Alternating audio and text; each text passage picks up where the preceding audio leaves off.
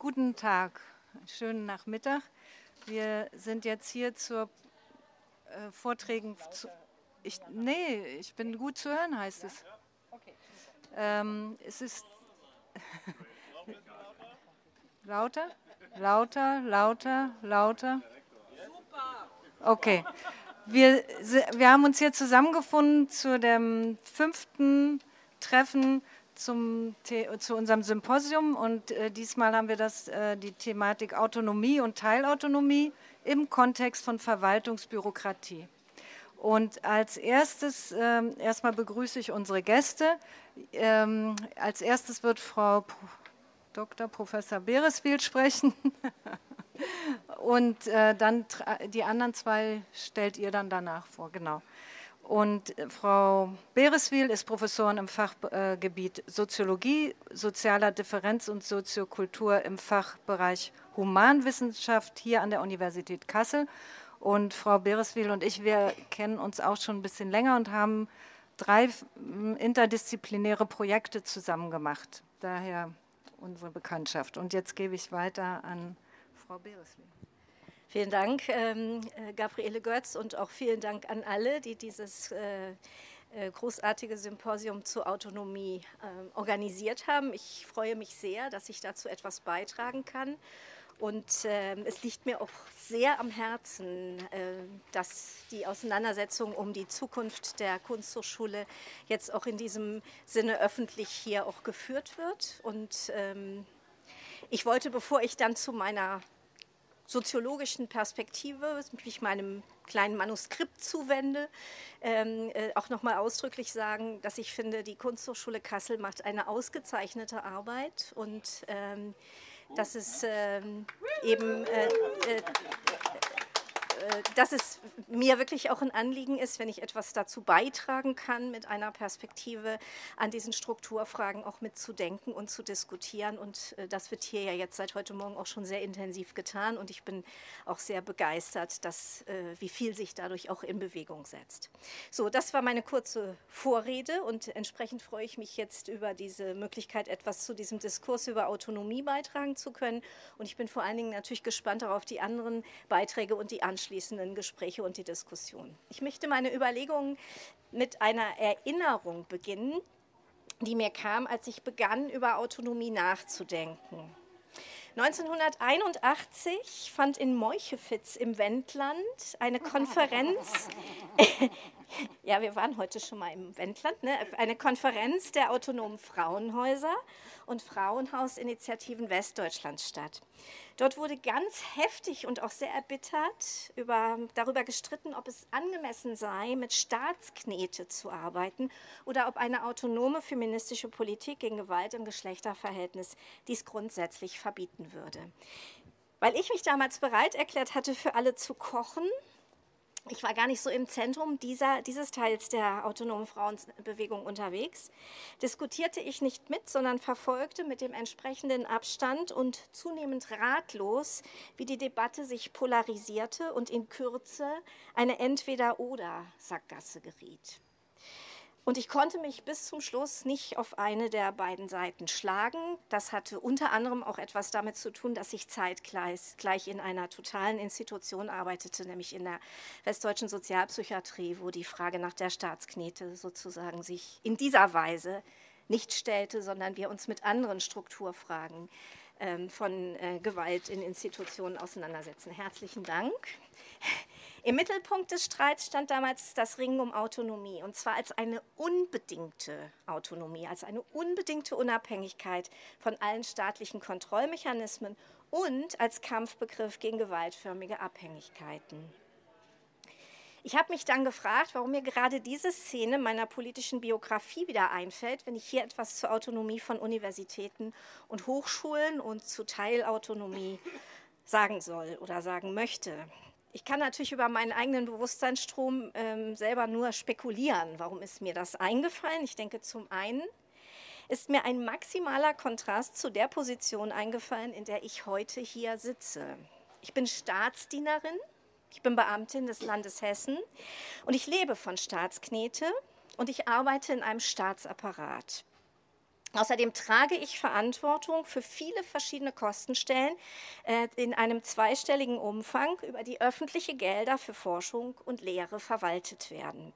Ich bin also tief verwickelt in die bürokratischen Mechanismen der Universität, die eben im Kontext von Autonomie und Teilautonomie uns beschäftigen. Mein Alltag in Lehre, Forschung und akademischer Selbstverwaltung und meine Wissensproduktion unterliegen den sich immer weiter verfeinernden Regulations- und Kontrollmechanismen Mechanismen der Hochschulbürokratie. So, jetzt muss ich versuchen, dieses Blatt weiter an diese freundliche Kollegin zu geben.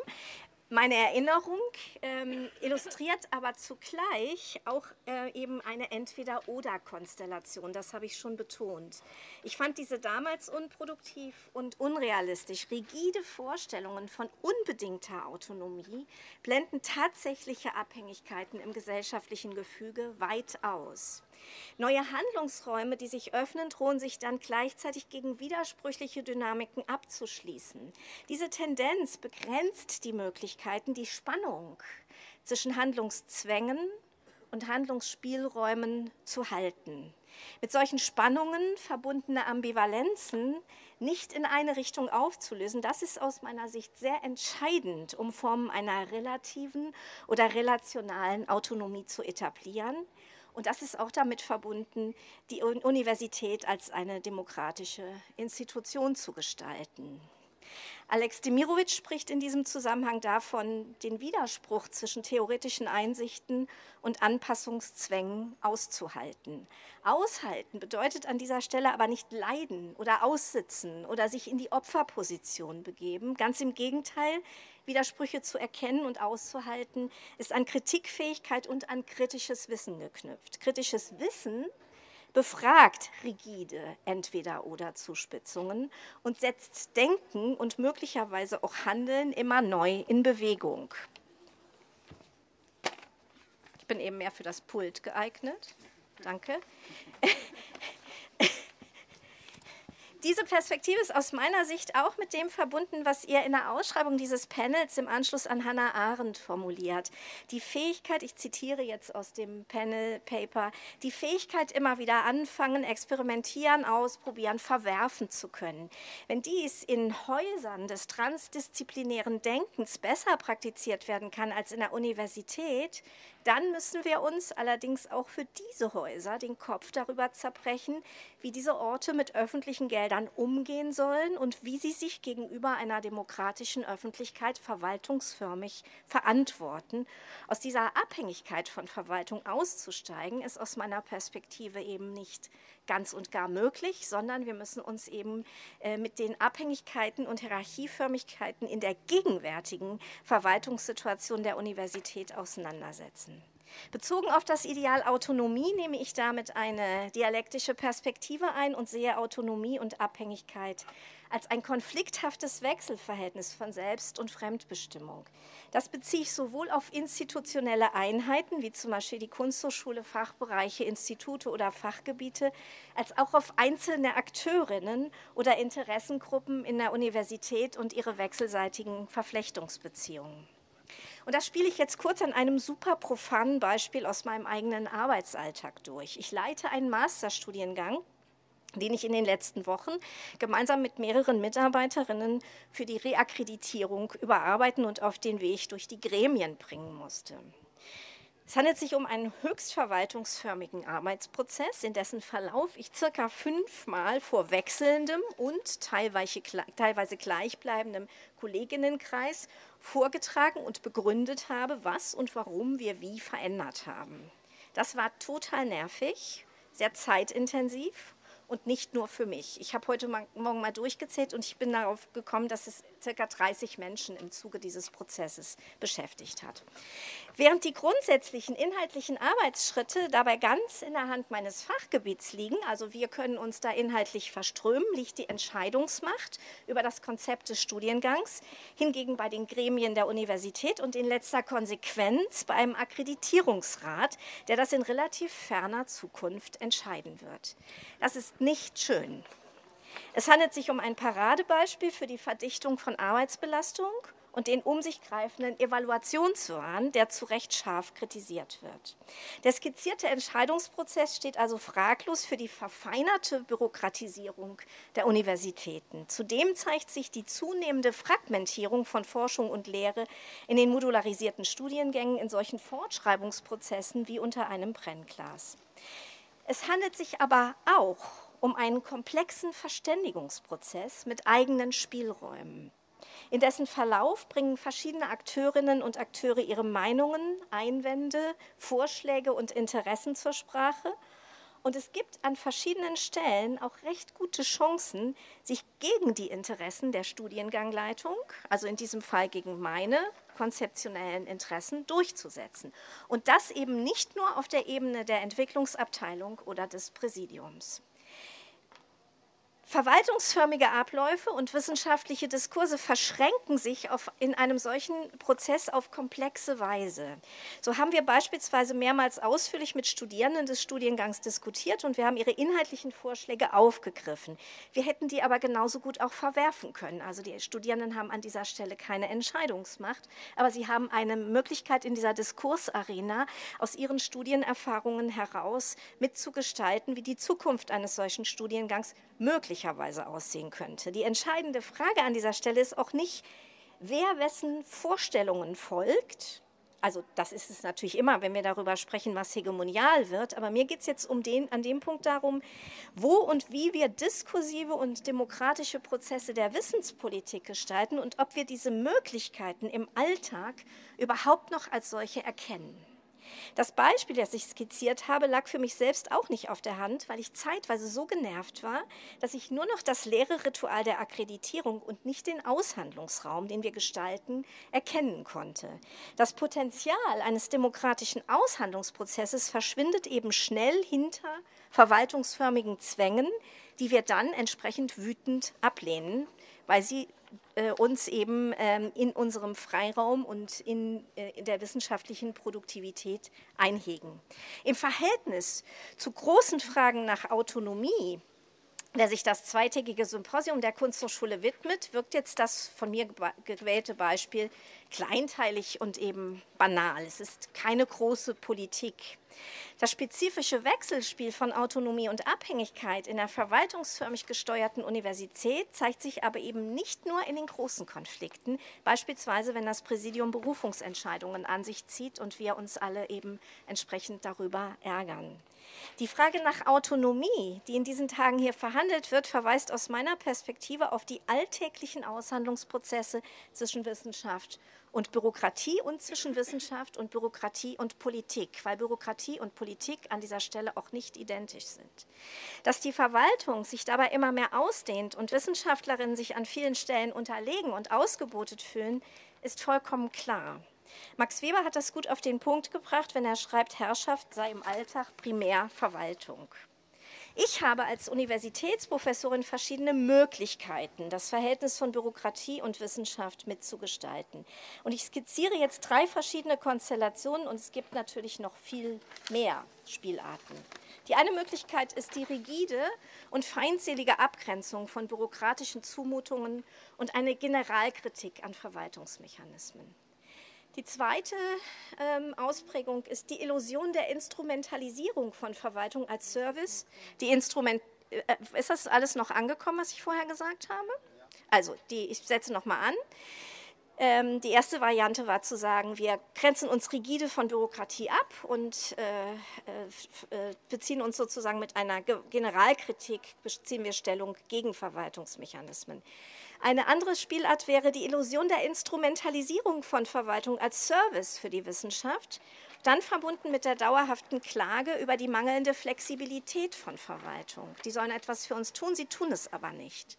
Und die dritte Möglichkeit, die ich sehe, ist die fortlaufende Exploration der Schnittstellen von Wissenschaft und Verwaltung an konkreten Aushandlungs- und Entscheidungsprozessen und auch an Konflikt, konkreten Konfliktszenarien auf allen Hierarchieebenen. Die ersten beiden Konstellationen liegen im Alltag sicher näher als die letzte. Die erste unterstreicht die Grundsatzkritik an der Ökonomisierung und Bürokratisierung der Universität und an der fundamentalen Verschiebung von Machtbalancen zwischen Ministerium und Universität und zwischen Präsidien und allen Statusgruppen.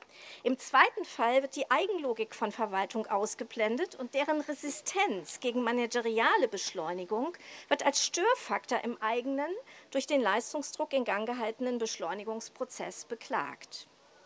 Das zeigen Verwaltungswissenschaften ganz eindrucksvoll, dass Verwaltungen eben zählebige Strukturen zu verteidigen haben und das auch sehr gut können und sich gar nicht reibungslos in das New Public Management überführen lassen, das ihnen, von ihnen eben in diesem Ökonomisierungsprozess erwartet wird. Das dritte Szenario ist durchlässiger und mühseliger. Es erfordert die fortlaufende Abwägung von Prozessen, verbunden mit der Bereitschaft zur Realitätsprüfung und der Fähigkeit zwischen Anpassung und Widerstand zu pendeln. Ob Autonomie oder Teilautonomie, die relative Autonomie von Wissenschaft in der kapitalistischen Gesellschaft ist immer auch Teil eines staatlich regulierten Verwaltungsprojektes. So stellt sich eben auch die Frage, wie eine Floating University sich selbst verwaltet und öffentliche Gelder verantwortet, ob uns das passt oder nicht. Vielen Dank.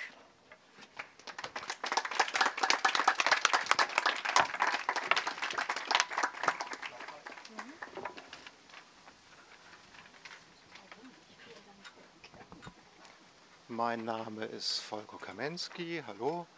Ich freue mich, ähm, Alex Demirovic vorstellen zu dürfen. Ähm, Alex Demirovic hat Philosophie, Soziologie und Germanistik studiert, 1979 im Bereich Philosophie promoviert, war über zehn Jahre Mitarbeiter am Institut für Sozialforschung in Frankfurt am Main. Bitte korrigieren, falls und ist aktuell Prof an der Goethe-Universität, ebenfalls in Frankfurt am Main. Außerdem Senior Fellow der Rosa-Luxemburg-Stiftung, arbeitet auf dem Gebiet der politischen Theorie und der Gesellschaftstheorie. Und ich bin auf Alex Demirovic gestoßen über ein Band mit dem Titel Wissenschaft oder Dummheit, im Untertitel über die Zerstörung der Rationalität in den Bildungsinstitutionen. Ich muss zugeben, dass der Titel Wissenschaft oder Dummheit mich erst verschreckt hat und ich erst beim zweiten Blick in das Inhaltsverzeichnis verstanden habe, dass da was drinstehen könnte, was mich betrifft und ich glaube auch viele unter uns betrifft. Ähm, und ich will es einfach nur kurz anreißen, was dieser Punkt ist, den ich über diesen Band entdeckt habe. Und zwar ähm, ist ja in den vergangenen Jahren sehr viel über die Umgestaltung des Bildungswesens äh, nach neoliberalen Kriterien diskutiert und angegriffen worden. Ähm, die Kritik macht meistens eben fest an einer Enddemokratisierung und Ökonomisierung. Das ist auch äh, zweifellos etwas, worunter wir alle oder zumindest viele von uns leiden. Einige profitieren natürlich auch davon, sonst gäbe es das nicht. Ähm, die Perspektive, die mir dieser Band eröffnet hat, war eben, dass im Windschatten dieser Enddemokratisierung und Liberalisierung ähm, nahezu nicht wahrgenommen etwas anderes stattfindet. Und zwar ist das so etwas wie die organisierte Vernichtung von Wissen. Ähm, ja, ich übergebe an Alex Demirovic.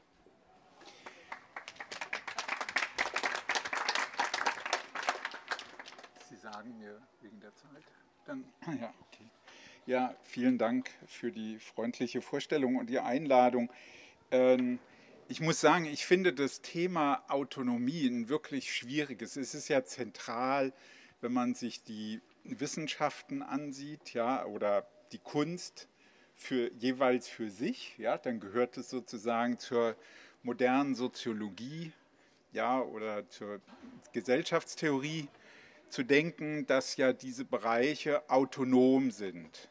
Ja, und das sozusagen ein großer historischer Fortschritt auch war und zu Recht das auch immer wieder so betont wird, nämlich dass ja die Wissenschaft ja sozusagen nach autonomen Gesichtspunkten ja ihre Forschung machen kann und äh, nicht abhängig ist von kirchlichen Geboten oder Verboten, also wie das noch bis ins späte 18. Jahrhundert auch in Deutschland üblicherweise war.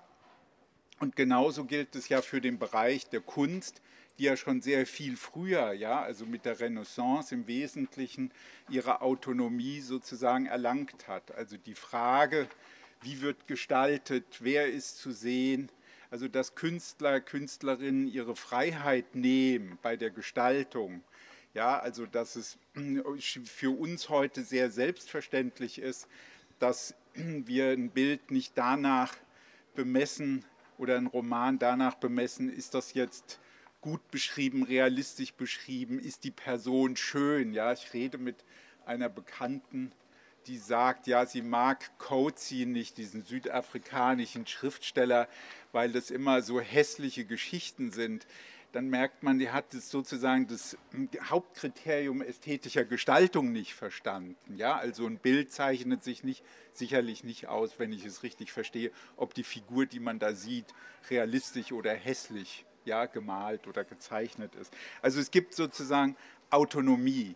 Und wenn wir jetzt hier an, in dieser Situation sind, dann ähm, macht, wird die Sache dadurch kompliziert, dass wir jetzt mit einer, so würde es Luhmann sagen, mit einer mit zwei Autonomien zu tun haben, nämlich einerseits Wissenschaft und Kunst und dann auch noch eine Organisation, nämlich die Kunsthochschule, ja, die sozusagen an diesen beiden Bereichen sozusagen am, am Schnittpunkt dieser beiden Bereiche angelagert ist.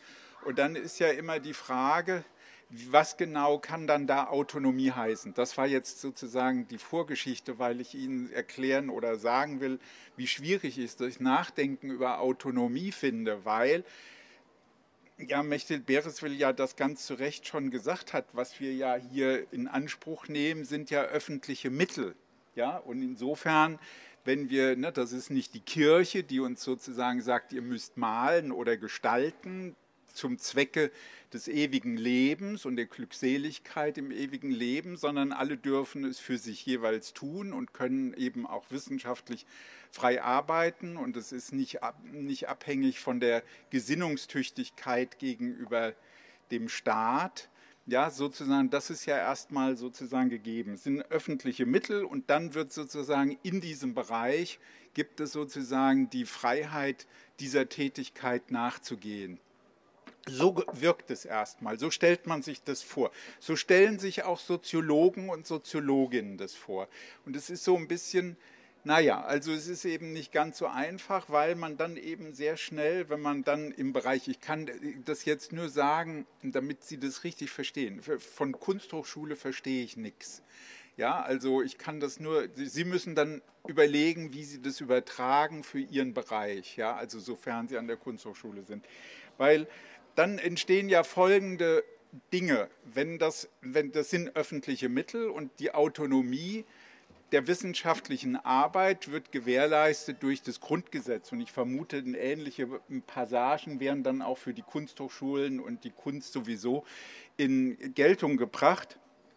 Also sind sie, ist man da sozusagen in der Hinsicht äh, ist das klar geregelt. Aber die Sache sieht natürlich anders aus, weil man dann eben genau diesen Organisationsaspekt, ja, also ein Wort, was ich normalerweise nicht so verwende, aber hier der Schnelligkeit wegen dann doch so, oder Apparateaspekt, ähm, dass man sagen kann, dann entstehen aber doch eine ganze Menge von Einschränkungen, nämlich wir können in der Wissenschaft nicht einfach forschen. Ja, wir können nicht einfach wissen sondern es gibt Disziplin. Es wird sozusagen das Wissen gegliedert in einer Vielzahl von Disziplinen. Dann denkt man, naja, was hat der Staat damit zu tun? Wo wird da die Autonomie eingeschränkt? Natürlich dramatisch, weil der Staat greift unmittelbar dort ein, wo er die, die Disziplin zulässt. Also jetzt war die Rede von Akkreditierungsagentur, früher waren das die Ministerien.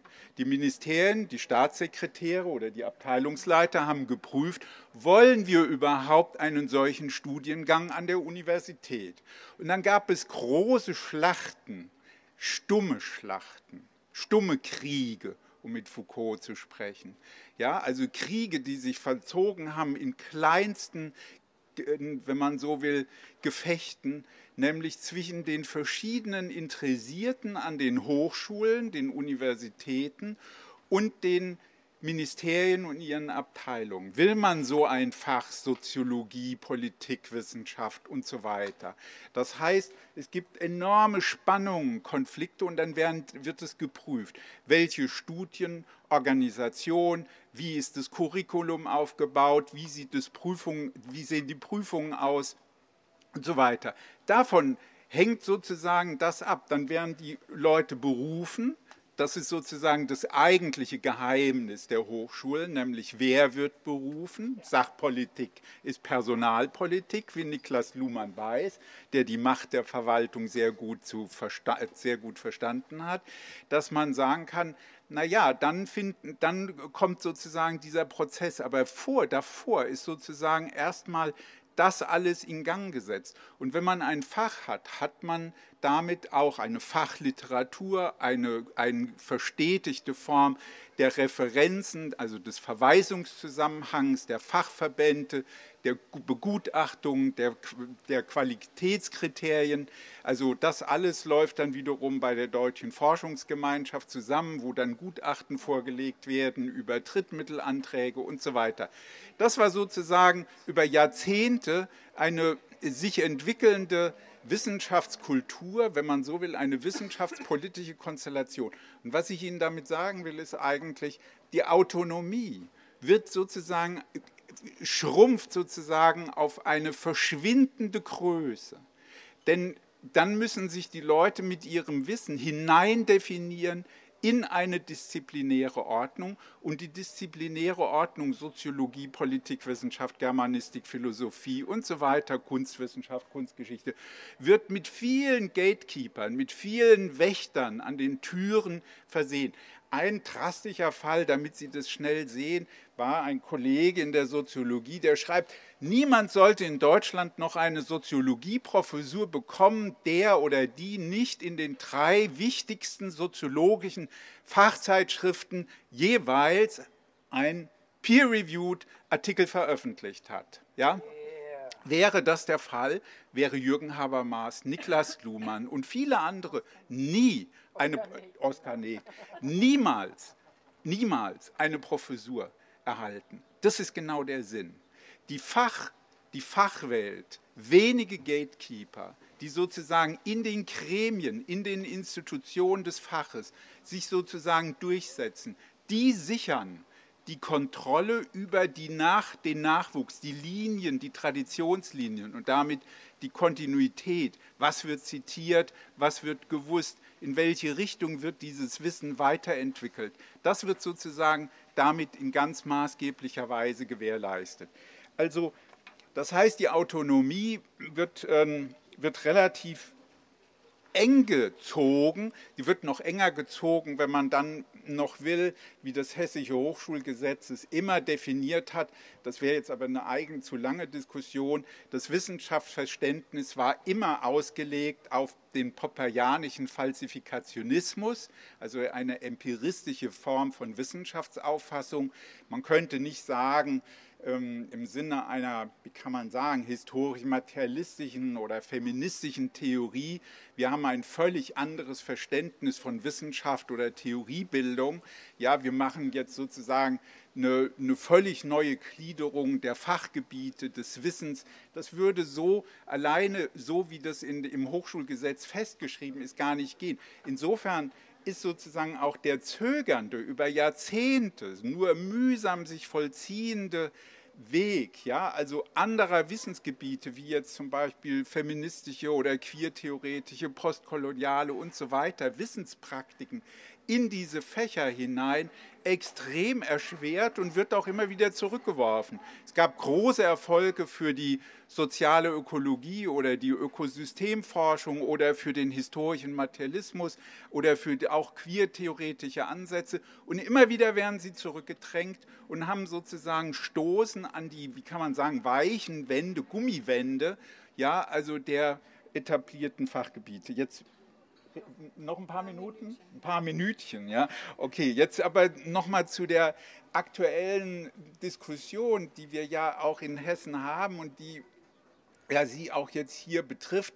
Man muss das sehen, dass die, dass, also ich bin persönlich kritisch gegenüber der These, ähm, aber da habe ich eine gewisse Gemeinsamkeit auch rausgehört, aber das können wir ja dann noch klären.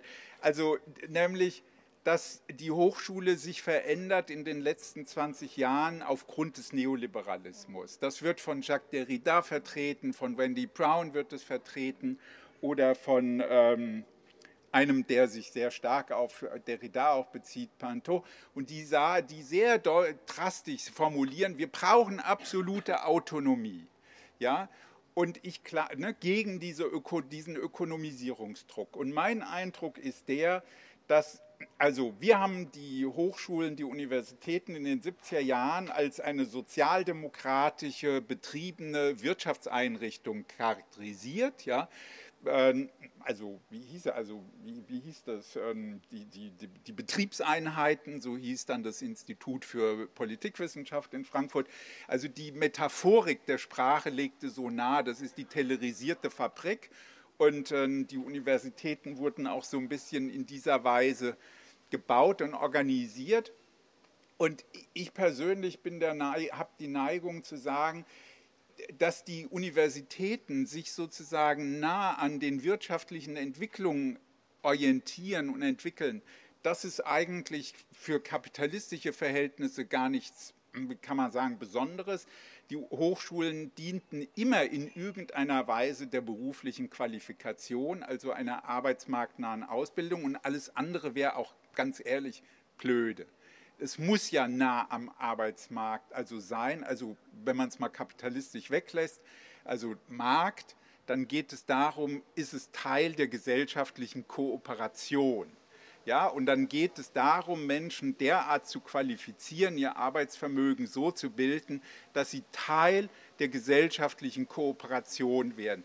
Und das Ungute an kapitalistischen Formen ist, dass es eben einfach in blinder Weise geschieht. Niemand weiß, ob das, was mit seinem Arbeitsvermögen oder mit ihrem Arbeitsvermögen geschieht, für irgendjemanden dann noch brauchbar ist und äh, sich wirklich eingliedern lässt, sodass in vielen Bereichen die Ein Berufseinmündung ewig dauert oder auch völlig gescheitert und Leute dann sozusagen nach irgendwas suchen müssen. Also das sind die sind eigene Schwierigkeiten. Und jetzt ist meine Idee, zu überlegen, dass die Autonomie, also in dem Sinne nicht geschwächt wird, was real passiert. Und so habe ich das verstanden, dass auch die Vertreterin des hessischen Ministeriums argumentiert hat, dass nämlich mit dem hessischen Hochschulgesetz von Anfang 2004 oder 2005 etwa um die Zeit genau genommen die Idee eher war, die Hochschulen zu stärken in ihrer Autonomie. Deswegen ist das Argument mit der Autonomie auch so zweideutig, weil das nämlich heißt, das Ministerium und das Parlament gibt den ganzen Kram an die Hochschulen. Aber das heißt nicht in die Hände einer selbstverwalteten Hochschule, ausgestattet mit ausreichend viel Geld, sondern das Gegenteil war eigentlich die Idee, seit Peter Klotz diese widerliche Phrase geprägt hat, die deutschen Hochschulen, das ist ein Fass ohne Boden und in dieses System darf kein Geld mehr reingegeben werden, bevor nicht geprüft ist, deswegen permanente Evaluation. Ja, dass das Geld sozusagen nicht einfach da nur durchgeht und nichts bei rauskommt. Ja? Und dafür wurden eine unendliche Zahl von Kontrollmechanismen eingebaut, von denen Mechthild Bereswil ja gerade ein paar genannt hat. Ja, also Akkreditierungsagenturen, Evaluierungsprozesse, natürlich die ununterbrochenen Bewerbungen um Drittmittel, was ja eine Dauerinstallation von Prüfungen sind. Ja, also man könnte, wenn man Foucault äh, zitieren würde, könnte man heute nicht mehr von der Disziplinargesellschaft, sondern von der Prüfungsgesellschaft, ja, Auditgesellschaft ist ein anderes Wort dafür, sprechen. Also sozusagen eine unglaubliche Verschärfung, Intensivierung des Prüfungs- und Kontroll Kontrollsystems. Und das alles geschieht aber jetzt sozusagen intern Ja, und zwar nicht in der Form von Selbstverwaltung, sondern durch das Hochschulgesetz ermächtigte Steuerungsgremien, die erheblich an bürokratischer Macht gewonnen haben. Das könnte ein Dissens sein, weil ich finde, natürlich gibt es, wie kann man sagen, auf allen Ebenen von Hierarchie und Macht auch immer wieder neu sich öffnende Spielräume. Niemand hat die Kontrolle über das, was Algorithmen dann so im Einzelnen alles im Prozess machen. Aber gleichzeitig muss man sagen, dass natürlich dieses System der, des New Public Managements auch darauf zielt, meiner Meinung nach, mit immer neuen Techniken von Best Practices, von neuen Akkreditierungs- und Evaluationsmechanismen tatsächlich eine gigantische Umverteilung auch der Wissenschaftsmittel in die Verwaltung hinein zu betreiben. Also da, wo ich das beobachten konnte, sind die Verwaltung, die Dekanate von ein oder zwei oder drei Räumen gewuchert, gewuchert, gewuchert auf mehrere Stockwerke ja, also die abgeschlossen sind, in die man niemand mehr reinkommt. Und dann kommt das endlose, die Endlosschleifen der Auditgesellschaft, nämlich alle müssen ununterbrochen und immer mehr Verwaltungsakte vollziehen. Also natürlich die Prüfung als allererstes. Prüfung ist das hässlichste überhaupt, sowieso wissenschaftsfremd ohne Ende, aber es wird praktiziert, ja, und es wird immer intensiver. Ich weiß, ich kann das nicht für die Kunsthochschule sagen, aber an den normalen ja, ist das natürlich so, weil jetzt jedes, jedes Seminar, jeder Schein am Ende, die Kreditpunkte sind Rechtsakte. Und damit heißt es natürlich, es muss archiviert werden, die ganzen Prüfungsämter explodieren förmlich von Material, wissen nicht wohin. Aber auch als Lehrender ist man sozusagen permanent in der Situation, alle diese Verwaltungsakte zu vollziehen, die wiederum dokumentiert werden müssen. Also meine Sekretärin in Frankfurt, die nicht meine Sekretärin ist, sondern am Institut, ja, ich höre gleich auf. Die, wir machen mittlerweile für jeden Schein vier Kopien. Ja, also das heißt, es ist also um abzusichern, dass das für alle Einrichtungen sozusagen dann vorliegt. Also was ich sagen will ist, wir haben eine interne Entautonomisierung genau das, des Bereichs, um den die ganze Sache geht, nämlich Wissenschaft. Wissenschaft oder in eurem Fall vielleicht Kunst oder Kunstgeschichte, keine Ahnung. Aber das heißt, die Verwaltung, die frisst uns auf. Ja, also, und das ist jetzt Bürokratie, aber aus meiner Sicht ist es natürlich auch eine systematische Steuerung und Kontrolle. Und da wäre ich jetzt, darüber könnten wir auch weiter reden, weil mein Eindruck ist, das ist nicht sozusagen die Webersche Idee, dass die Bürokratie immer übermächtiger wird, sondern mein Gefühl ist, deswegen komme ich zu der These, das ist organisierte Wissensvernichtung, also Epistemozid, ja, könnte man das mit Susan sagen, nämlich wenn alle, wir bilden heute über 50 Prozent eines Jahrgangs aus. Stellt euch mal vor, alle diese Leute wären jetzt nur noch kritisch. Durch das kritische Wissen in der Lage, kritisch alles in Frage zu stellen, was in dieser Gesellschaft kritikwürdig ist und eigentlich ist das meiste kritikwürdig. Ja? Dann heißt das, auf, in dieser Gesellschaft wären die Leute so gut informiert und wüssten so viel und sie wären so kritisch, dann würde kein Stein auf den anderen bleiben. Betrügerische Automobilkonzerne müssten dicht machen. Ja, wir hätten nicht mehr 90 Prozent geschädigtes Wasser. Ja, wir hätten nicht mehr diese Form von Niedriglohnsektor mit, mit vielen Millionen Menschen an der Armutsgrenze und so weiter und so weiter. Beschiss ohne Ende. Das würde nicht mehr gehen. Also muss man die nächsten Generationen systematisch verblöden. Die politischen Parteien, gucken wir uns das an, immer besser gebildet, AfD, Grüne und so weiter, immer besser gebildete Politik, Politiker. Und trotzdem, was machen sie? Totale Blindheit im politischen Prozess. Das ist ja nur ein kleines Beispiel. Dasselbe in den Wissenschaften. Und deswegen würde ich sagen, eine Gesellschaft, die so akademisch ausbildet, wie wir das tun, so viel Geld da reinsteckt, muss Wert darauf legen, dass die Leute nicht schlau werden. Also schlau, das muss verboten sein. Und so macht es Trump. Was ist eine seiner ersten Amtshandlungen? Sofort die Schließung des CO2-Monitorings. Vielen Dank. Okay, vielen Dank. Ja.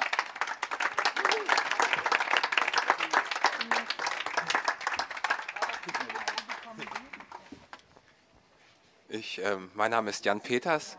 Ich darf euch als dritten Gast hier auf dem 16 Uhr Tisch, wurde es ja genannt, nicht Panel, sondern Tisch, am 16 Uhr Tisch Adrienne Göhler vorstellen. Adrienne Göhler ist ähm, diplomierte Psychologin, hat in Hamburg die, war sie Präsidentin der Hochschule für Bildende Künste, anschließend ähm, Senatorin für Wissenschaft, Forschung und Kultur, ist das richtig? Kultursenatorin in Berlin und ähm, ist jetzt Publizistin und Kuratorin. Ich habe das, ihr Buch Verflüssigung, ich weiß nicht, ob ich das schon gestanden habe, stark gelesen und das hat mich beeinflusst für meinen Film Nichts ist besser als gar nichts. Ähm, war eine große Quelle und ich überlasse dir das Wort. Stark lesen finde ich super. Ähm, ja, ähm, vielen Dank für die Einladung. Als Jan mich angerufen hat, ich, nee, nee, nee, nee, mit sowas will ich überhaupt gar nichts mehr zu tun haben. Und dann habe ich so viel geredet, dass er gesagt hat, ja genau, dann sag das doch mal, mit dem du nichts zu tun haben willst. Also mir ist der Begriff der Autonomie schon immer extrem suspekt gewesen weil ich mich immer gefragt habe, autonom von was? Dann habe ich mir natürlich innerhalb der Kunst angeguckt, wie autonom auch ähm, die Werke äh, immer waren und wie autonom man immer von solchen Strukturen war, kapitalistischen oder mäzenatischen oder kirchlichen oder höfischen Strukturen, habe ich auch nicht so viel Autonomie gefunden. Und dann die Autonomie vom Kunstmarkt, die ist mir auch irgendwie nicht aufgefallen tatsächlich. Und dann die Autonomie, äh, äh was Sie gerade angesprochen haben, die also unter diesem Wort firmierte das ja, als wir dann das Recht hatten, uns selbst zu kürzen. Das war auch dann auch noch autonom. Dann dachte ich, will ich nichts mit zu tun haben, ehrlich gesagt. Ähm, ich glaube, wir sind in einem so komplizierten Feld jetzt gerade bei der Kunsthochschule, dass sie auf der einen Seite innerhalb der universitären Strukturen es mit einer in aller Regel hohen Geringschätzung der Kunst zu tun haben. Also weil das ist auch irgendwie so Gemüse und da weiß man auch nie und die drücken sich auch nicht so aus und es ist ah, es ist irgendwie lästig, es ist nervig, es passt nicht so richtig in die in die Formulare. Weil was nicht in Formulare passt, ist auch nicht ähm, weiterreichbar und damit auch nicht operationalisierbar. Ich habe von einem Schweizer Philosophen, dessen Namen ich leider vergessen habe, ähm, äh, zu Bologna so ein äh, schönes Bild bekommen. Also nicht nur, dass er damit angefangen hat zu sagen, Bologna ist eine wunderbare Stadt. Bolognese ist eine gute Soße, Bologna-Prozess ist scheiße. So, das waren seine drei Kurz, die Kurzformeln, um dann zu sagen, er findet es extrem interessant, dass in einer Zeit, wo gerade der Industriekapitalismus auf sein Ende zugelaufen ist, wir und in den, und in den Industriefertigungshallen man verstanden habe, dass wenn man die Leute immer dieselbe Handbewegung machen lässt, dass sie dann gar nichts Vernünftiges produzieren, sondern dass man sie breiter aufstellen muss. In der Zeit fangen wir dann an, die, die Universitäten zu Industriehallen zu machen, wo die Produktion ausgezogen ist und wir fangen jetzt an, Wissensproduktion in Form von Modulen zu machen. Das fand ich einen ziemlich äh, einsichtigen Punkt, habe ich gedacht, will ich, nichts, will ich auch nichts mit zu tun haben. Also es war eher so, dass ich mich an vielen Punkten gedacht habe, komme ich komme ich nicht drin vor und kommt auch das Leben nicht drin vor.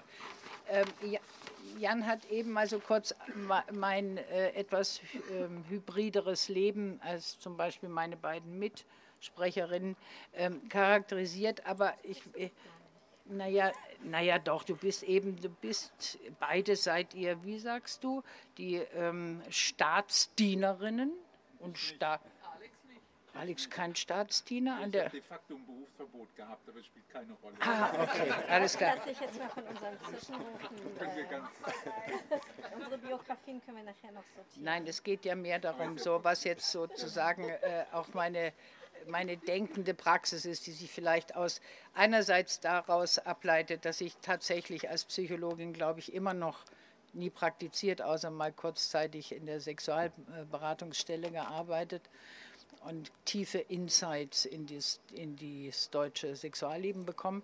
Ähm, aber ist mir vor allen Dingen klar geworden, einfach das, was so ein durchgängiges Moment ist, ich beobachte Angst, als eben die große Gegenspielerin von jedweder kreativen Problemlösung und jeder schöpferischen Fähigkeit. Also das ist so etwas, was ich mir ähm, wahrscheinlich in allen Stationen des Lebens angeguckt habe. Dann zwölf Jahre lang einer, in einer Kunsthochschule, einer autonomen Kunsthochschule, äh, die Präsidentin gewesen zu sein, kann ich nur sagen, was ich heute Morgen alles gehört habe.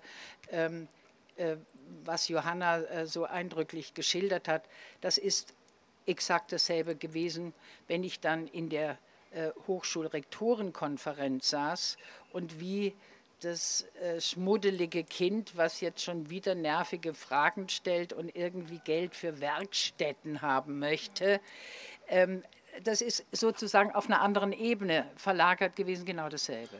Also man muss nicht glauben, äh, wenn eine Autonomie wieder oder eine Unabhängigkeit von der von den Strukturen der Universität hergestellt würde, dass dann irgendetwas besser wird. Es werden vielleicht andere Demok äh, äh, bürokratische äh, Mechanismen äh, werden sozusagen abgerufen, aber strukturell ist es eben leider was relativ Ähnliches. Ich finde aber schon, dass ähm, wir nach wie vor darüber nachdenken sollten, wie äh, wir eine Demokratie, wie wir als äh, Steuerzahlerinnen und äh, Teil einer Gesellschaft, wie wir Hochschulen wieder ermächtigen können, sollten, sich selbst zu ermächtigen. Das würde mir nach wie vor Spaß machen, weil ich glaube, da haben wir relativ viel verloren. Ähm, aber dagegen kann man ja so ganz wunderbare Methoden wie Bandenbildung oder Demonstration oder Besetzung von, von Rektoraten. Also ich meine, das ist alles ein bisschen aus der Mode gekommen, ist aber sehr äh, äh, effektiv, kann ich nur sagen. Ähm, was ich mir vor allen Dingen auch die ganze Zeit angucke, ist das prekäre Leben, in, den, in das das äh, akademische Prekariat und eben auch die 95 Prozent aller Studierenden, mit denen wir es zu tun hatten, äh, in die, die in das Prekariat entlassen werden. Ich nenne es dann auch schon mal in diesem zitierten Büro, äh, Buch der Verflüssigung, dass wir die Avantgarde ähm, der prekären Lebens- und Arbeitsverhältnisse sind, die jetzt eben auf die gesamte Gesellschaft ansteht. Und da liegt sozusagen der Punkt, der mir am meisten am Herzen äh, liegt, dass ich sage, wir haben von allem zu viel. Auch produzieren wir eben nicht nur zu viel Joghurts, Autos, ähm, T-Shirts, sondern wir produzieren auch zu viele ähm, Kunstwerke. Das hat was damit zu tun, dass wir eine merkwürdige Form der Förderung haben, die äh, eben den, die unentwegte Produktion sozusagen notwendig macht. In der Kunst äh, ist kaum ein Gedanke von Nachhaltigkeit äh, etabliert, was äh, nicht nur die Künste, finde ich, beschädigt, sondern auch die KünstlerInnen beschädigt, wenn sie dauernd so tun müssen, als würden sie das Rad neu erfinden äh, und als würden sie etwas zeigen, was noch nie da gewesen ist. Alle wissen, es ist eine peinliche, intellektuell unterfordernde Idee aber sie wird quasi in jedem Antrag neu kultiviert. Ich nenne es das Recht auf die erste Nacht. Man muss immer so tun, als wäre man komplett Jungfrau und alle wissen, dass der Sex eigentlich relativ schlecht ist. Aber äh, das ist nochmal auch wieder, seht jetzt komme ich doch nochmal auf den Sex zu sprechen. Ähm, insofern hat mich mein Praktikum vermutlich sehr ähm, geprägt. Ähm, ich will auf was anderes raus. Ich äh, will eigentlich nichts Geringeres von euch, als dass ihr das, Wissen, das künstlerische Wissen und die Fähigkeit des Forschens tatsächlich eher, und Achtung, gefährliches Wort, eher in den Dienst der Gesellschaft stellt. Wir brauchen diese anderen Wissensformen, weil äh, wir können, da bin ich jetzt, nehme ich meinen fetten, fetten Wissenschaftler Olle Einstein, der sagte, wir können einfach die Probleme nicht mit denselben Mitteln lösen, die sie uns eingebrockt haben. Deswegen können wir nicht nur einfach auf das empirische Wissen setzen. Wir brauchen andere Wissensformen, wir brauchen hybridere Wissensformen. Und die künstlerische Art des, des Verwerfens, also ich habe ja Hannah Arendt zitiert, ähm, das steht tatsächlich in breiter Hinsicht in der Gesellschaft an. Wir brauchen wirklich andere Antworten. Wir brauchen aber schon auch andere Fragen. Und da frage ich mich natürlich, sind denn diese Häuser, die wir da haben, eigentlich noch die richtigen? Ich habe mit großem Vergnügen gesehen, und da werden dann auch die Verhältnisse von rechts und links äh, kommen so ein bisschen durcheinander. Der Stifterverband hat in Berlin eine dicke Tagung ähm, subventioniert, die sich mit der Frage beschäftigte, wie denn das Wissen wieder in die Häuser kommt, ähm, und zwar jenseits der Universitäten. Und da war es eben äh, interessant, dass gerade nicht die großen Städte, gerade nicht Berlin, Hamburg und wer auch immer, sondern Osnabrück, Oldenburg, äh, whoever angefangen hat zu überlegen, wir brauchen Wissenshäuser. Das hat, ich bin ja, gehöre zu den älteren Semestern hier im Publikum. Ähm, Ende der 70er Jahre gab es schon mal solche Ideen von Wissenshäusern wo wir, oder Wissenschaftsläden. Und immer dann, wenn irgendwie so ein kleiner Murkelbäcker oder sowas wieder nie zugemacht hat, sind wir sofort rein und haben gesagt, wir haben äh, ein, eine, eine Pflicht als Studierende, äh, die wir mit euren Steuergeldern bezahlt worden sind, euch unsere, äh, unser Wissen weiterzugeben es hatte äh, was Rührendes, was Naives, aber es hatte trotzdem natürlich auch den ganz klaren Gedanken, wir müssen das Wissen irgendwo außerhalb von unseren Communities auch äh, weitergeben. Das, glaube ich, steht absolut an. Und ich will euch noch von zwei oder drei Sachen, äh, also das, das eine, das mit den äh, Wissenshäusern, das Zweite ist, weshalb ich so traurig war, dass äh, Ayla Neusel heute nicht da war, weil ich habe mit Ayla Neusel im Jahr 2000 die Internationale Frauenuniversität, habe ich auch eine, ähm, insofern eine Rolle gespielt, als ich die Kunst hineingestimmt habe in diese Frauenuniversität. Und zwar nicht als äh, Verschönerung, äh, sondern als anders Lehrende. Und vielleicht ist das doch auch ein Weg, äh, den wir mehr ausloten sollten, also uns nicht entlang von Fachbereichen so sehr zu organisieren, sondern von Fragestellungen, von emergenten äh, Fragestellungen, die gesellschaftliche äh, Relevanz haben. Ich kann euch sagen, wie es in der IFU, damals war Internationale Frauenuniversität, Wasser, Körper, Stadt, Information, Migration, Arbeit. Von allem könnte ich sagen, sowas von wichtig heute noch, sowas von natürlich dann wird es inter- und transdisziplinär, wenn wir uns unter den verschiedenen ähm, Wissensformen finden würden zu diesen Themen. Und so ähnlich, ich habe gerade einer internationalen Evaluierungskommission ähm, in Norwegen vorgestanden, in Trondheim. Da ging es darum, dass die äh, Kunsthochschule in die Universität eingegliedert werden sollte.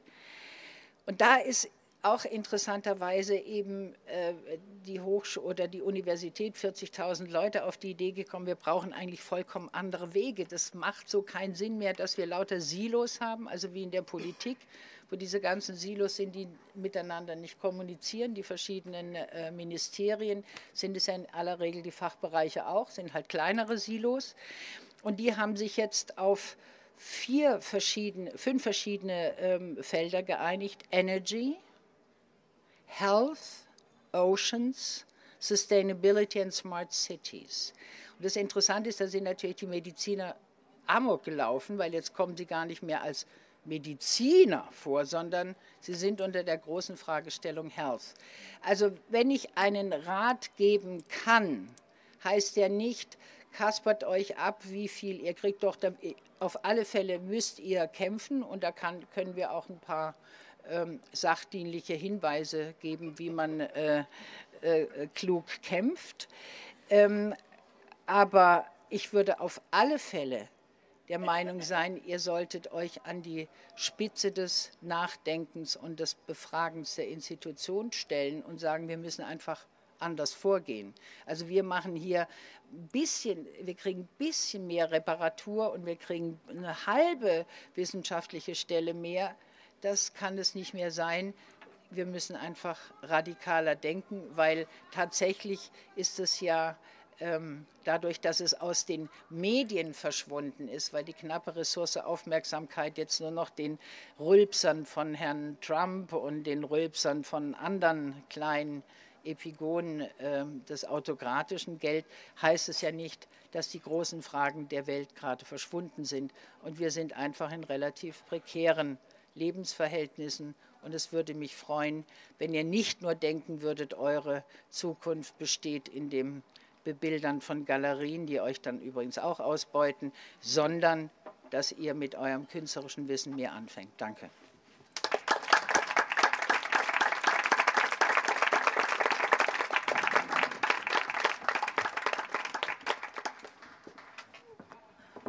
Ja, erstmal herzlichen Dank von allen Beteiligten.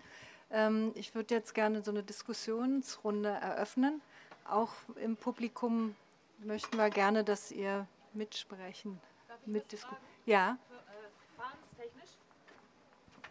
Erstens will ich euch, die in der Sonne sitzt, sagen, da hinten liegen Sonnenschirme, falls ihr sowas brauchen könnt. Um. Ähm, zweitens ist der Deal und das Einverständnis mit den Leuten, die eingeladen sind, dass aufgezeichnet wird.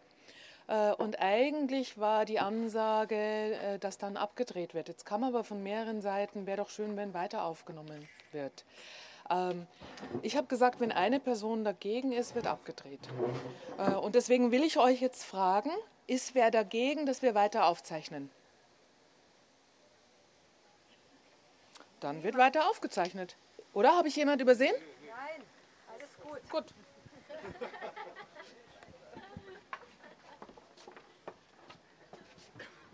Okay, äh, willst, willst du anfangen mit Fragestellung oder? Leg gerne. Oh. Okay. Ähm, ähm, ja, Adrian, vielen Dank für diesen Hinweis. Ich, das hatte ich gehofft, dass du genauso wie am Telefon darüber weitersprichst und uns sagst, dass wir vielleicht sozusagen etwas klein denken. Ich fand das eine tolle Idee, darüber nachzudenken, wie man hier andere Bereiche aufmachen kann und was erzeugt, was nicht nur unsere Situation ändert, sondern was eine allgemeine Problematik ändern könnte, wo man naja, wo man mehr mit voranbringt, als nur hier unser kleines Problem zu lösen. Ich fand es auch eine wunderbare Überlegung mit ähm, 50 Prozent mindestens der Leute, nein, eine Gesellschaft auszubilden, in der 50 Prozent kritisch denken können und das auch anwenden können, weil sie nicht prekär sind. Das ist natürlich auch ein super Wunschtraum, der hoffentlich mit diesem Vorgehen dann erfüllt wird. Und dann, ähm, wie hast du gesagt, bleibt kein Stein auf dem anderen. Das ist keine Frage, aber da, für die Frage gebe ich jetzt an Volko weiter. Ja, so mu das, das, das, das, muss jetzt nicht so. Ich meine, eins gehört sowieso euch. ja, Mikrofon. genau. Jetzt ich los. wollte auch, dass der. Das andere. Oh, das andere bitte. Das ist zu kurz. Ah. Also ich wollte jetzt auch noch mal sagen, also ich fand jetzt alle drei äh, Vortragenden interessante Aspekte hier für uns, äh, um noch mal anders nachzudenken. Und was Adriane äh, eben auch sagte, mit, dieser, mit dem Gedanken, wie man äh, das radikal ändern kann. Ich, das Einzige, und das fand ich eben sehr interessant, ihr habt auch von den Sachen erzählt in den 70er Jahren, in den 80er Jahren, 2000.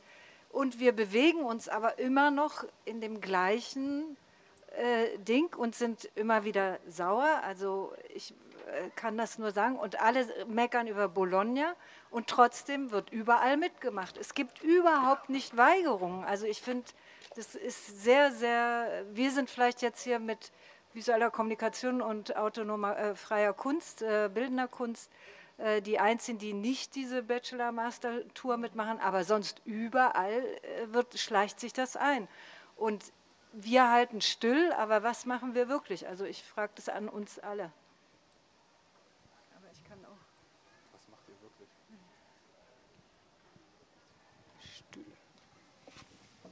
Die haben sich extra so gesetzt, dass man sie nicht erreichen kann zum Reden. Das ist echt blöd. Und hier vorne Und ist jetzt auch viel Schatten. weniger Sonne. Hier ist jetzt Schatten. Äh, Aber vielleicht kann ich, äh, während alle ähm, darüber nachdenken, was sie gleich beitragen, äh, da nochmal anknüpfen, Gabriele. Die eine Perspektive ist ja zu sagen, wir verweigern uns diesen ganzen Prozessen. Also wir, gehen, wir treten in Streik und äh, wir verweigern uns an diesen Prozessen mitzuwirken und äh, spielen nicht mehr länger des Kaisers neue Kleider und äh, ver verlieren uns in diesen kleinteiligen Prozessen. Das ist, finde ich, eine überlegenswerte äh, politische Interventionsstrategie. Ähm, ich finde diese Idee, die Adrienne in den Raum gestellt hat, zu überlegen, was denn unsere Wissenspotenziale sind und wo wir quasi quer zu irgendwelchen Kanonisierungen, die sich eben dann äh, auch äh, vermarkten lassen, tatsächlich zu neuen Ideen gelangen, die auch quer liegen zu den jetzigen Strukturen. Also das ist natürlich eine, eine Idee, die quasi beides verknüpft, zu sagen, wir müssen eigentlich über Fachbereiche, Fakultäten, Hochschulzuschnitte hinweg eigentlich identifizieren, was sind Fragestellungen. Und ich würde auch noch hinzufügen, was sind Methodologien, die eben auch dazu beitragen, dass äh, Wissenschaft und Kunst tatsächlich gesellschaftlich Verantwortung übernehmen. Also das ist ja äh, quasi ein Argument. Und da wäre jetzt eben quasi zu schauen, äh, wäre der erste Schritt, sich erstmal generell zu verweigern, um einen Raum zu öffnen, in dem wir dann alle über andere Verknüpfungen nachdenken? Oder was haben wir für weitere Möglichkeiten? Also ich fand das auch alles sehr spannend. Schön wäre das, wenn ihr sagen würdet, wer ihr seid. Ja, mein Name ist Juliane Kraus. Ich fand das auch alles sehr spannend, aber diese Fragestellung hier an dieser Hochschule ist ja eigentlich sehr konkret. Also ähm, ob diejenigen, die hier arbeiten und hier versuchen, Studenten auszubilden, ob die für jeden Kleinscheiß ähm, eine Genehmigung sich einholen müssen oder ob sie es vielleicht intern äh, regeln können, weil da sind die Wege kürzer. Das würde eigentlich schon eine Menge helfen. Und die großen Probleme, die sind interessant, darüber nachzudenken, aber anfangen müssen wir ja beim Kleinen.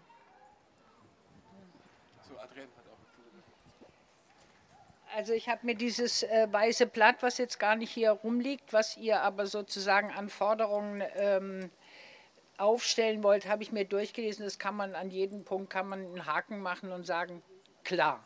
Also das haben wir, glaube ich, verstanden.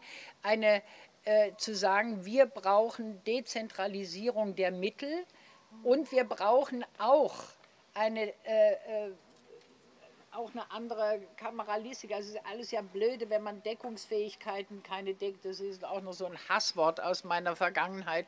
Ähm, keine Deckungsfähigkeit zwischen Sach- und Personalmittel. Das ist natürlich Unsinn. Man müsste auch flexibel man kann es äh, besprechen, man kann es, äh, man muss es auch sicherlich argumentieren und man muss es auch vor Kritikern, äh, muss es auch Bestand haben. Aber ich glaube, wir brauchen einfach auch dafür wieder andere Gefäße. Die herkömmlichen Gefäße, hier ist der, der, der Sachtitel, hier ist der Personalmittel, das ist alles Unsinn. Das muss man verflüssigt eben, man muss es äh, den Bedürfnissen entsprechend, muss die auch nicht im Winter so sind wie im Sommer, muss man das einfach verändern können. Und was ihr auf alle Fälle einfordern müsst, das ist gar keine Frage, ist eine Transparenz. Weil wir können alles ändern.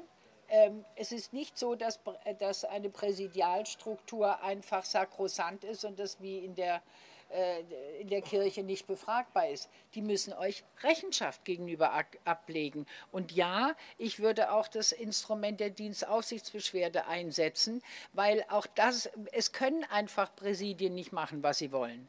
Ähm, sie haben zwar bestimmt sehr viel Deutungsmacht und äh, Verschleierungspotenzial, aber at the end of the day müssen sie auch gegenüber den Ministerien oder kann ich euch auch sagen, weil zu meinem wilden Leben gehört ja auch, dass ich mal zwischendurch Parlamentarierin war. Das äh, stärkste Instrument ähm, der Oppositionsparteien ist die kleine Anfrage. Man kann sie zum Wahnsinn treiben mit kleinen Anfragen, das kann ich euch versichern, aber sie müssen sie beantworten. So, das ist einfach, äh, äh das ist nun mal Gesetz und das müsst ihr viel mehr ausholen. Das sind so die, die, die Details. Ich würde euch auch vorschlagen, weil ich ja äh, zu meinem großen Erstaunen heute äh, erfahren habe, dass ihr sozusagen als äh, Kunst äh, nur so ein bisschen was mit dieser neuen Documenta-Schule zu tun hat, was ich schon ziemlicher Hammer finde, ehrlich gesagt, weil da wird ja interessanterweise in so einem kleinen, da komme ich wieder zu meinem Lieblingsthema, die gesamte Gesellschaft ist so aufgeteilt, äh, ähm, dass wir immer mehr Aldi haben und dann ein bisschen Delhi also immer mehr Arme und ein bisschen Reiche. So sind die Universitäten strukturiert. Wir haben die Exzellenz.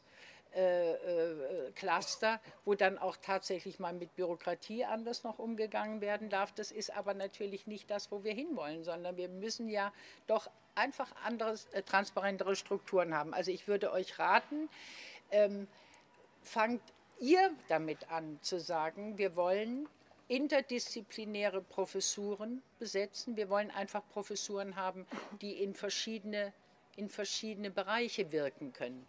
Wir, wir fangen mal an mit mehreren Fachbereichen eine Professur zu besetzen. Nicht in diesem super Elite-Institut der Dokumenta, äh, wo man das dann darf und die anderen sollen weiterhin ihren Stumpfsinn machen. Ich meine, das kann es ja nicht sein. Ich, ich würde das gerne noch ergänzen, aber da ich mich auf diesem Gebiet nicht so gut auskenne, kann ich mich nur auf Erzählungen beziehen. Mein Eindruck ist, dass es vielleicht auch lohnen würde, einen systematischen Austausch zu treten mit anderen Kunsthochschulen und Akademien, weil es dort sehr, so scheint mir, sehr ähnliche Entwicklungen gibt und es genau genommen, wenn ich das richtig verstehe, wenn man so will, einen richtigen am Ende aller Tage einen sehr tiefgreifenden Strukturwandel gibt. Also ich kenne das so ein bisschen von Hörensagen, von Freunden aus Zürich, aus Wien.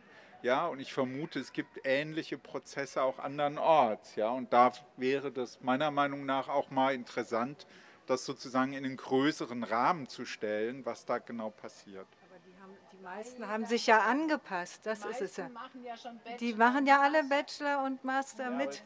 Die sind ja alle schon mittendrin. Das äh, mit dem Zusammenschließen, ich weiß nicht. Aber ich, ich, würde das nicht gleich so wegwerfen. Die machen zwar Bachelor und Master mit, aber da gibt es auch ganz viele Leute, die das ganz kritisch sehen und das eigentlich nicht wollen. Und das wäre, man muss sich ja nicht gleich mit der ganzen Hochschule und der Hochschulleitung zusammentun, aber man muss sich mit den Kräften äh, zusammenfinden, die da auch die Kritiker sind. Ich finde das ein super Vorschlag, dass man einfach ein Netzwerk bildet mit denen, die ein Interesse daran haben, dass äh, dafür zu sorgen, dass solche Ideen verwirklicht werden, wie sie hier auf dem Tisch sind.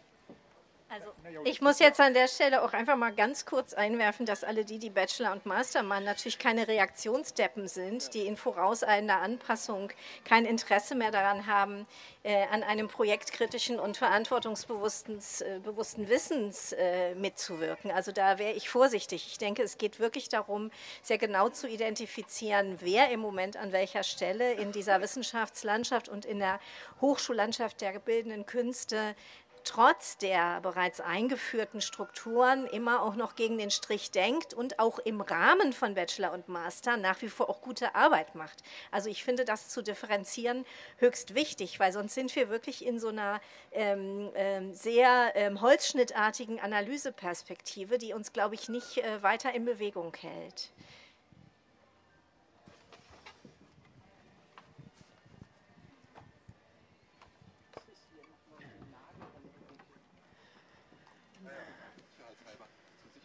Ich bin Samson ähm, bei Gabriele Götz in der Klasse, visuelle Kommunikation.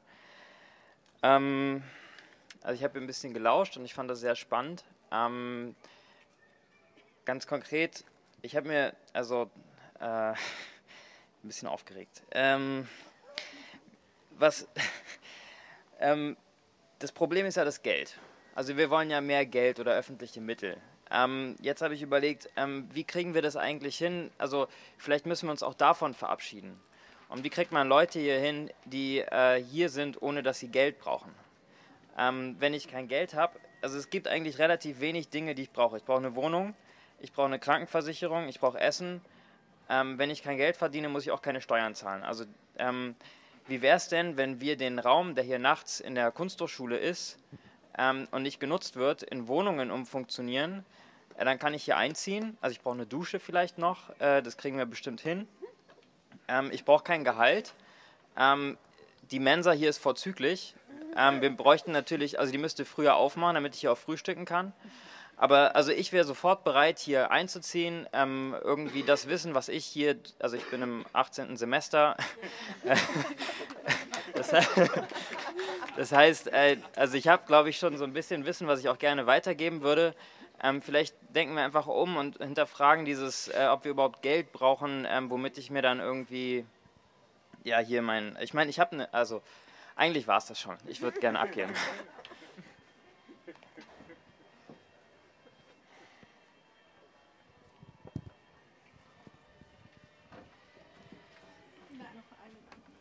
ich würde halt gerne noch auf ein anderes Thema kommen. Neben äh, Nachhaltigkeit und Ästhetik ist sozusagen mein anderes Steckenpferd, dass ich mich schon lange, eben weil ich zwölf Jahre lang die Kunsthochschulabsolventinnen ähm, mir angeguckt habe und auch gesehen habe, dass es immer noch mal super noch mal so einen Peak gibt nach der nach dem ähm, Examen oder Diplom oder dem Master oder however und dass es dann irgendwie lange, lange, lange, lange Durststrecken gibt, bis man dann vielleicht eine Retrospektive kriegt, bin ich einfach daran interessiert, dass es andere Formen der Ökonomien gibt. Und deswegen setze ich mich schon ziemlich lange fürs Grundeinkommen ein ähm, und merke eben, jetzt bin ich gerade, ich habe ein Jahr ein bedingtes Grundeinkommen ähm, an einem äh, Institut am IISS Institute for Advanced Sustainability Studies und beschäftige mich mit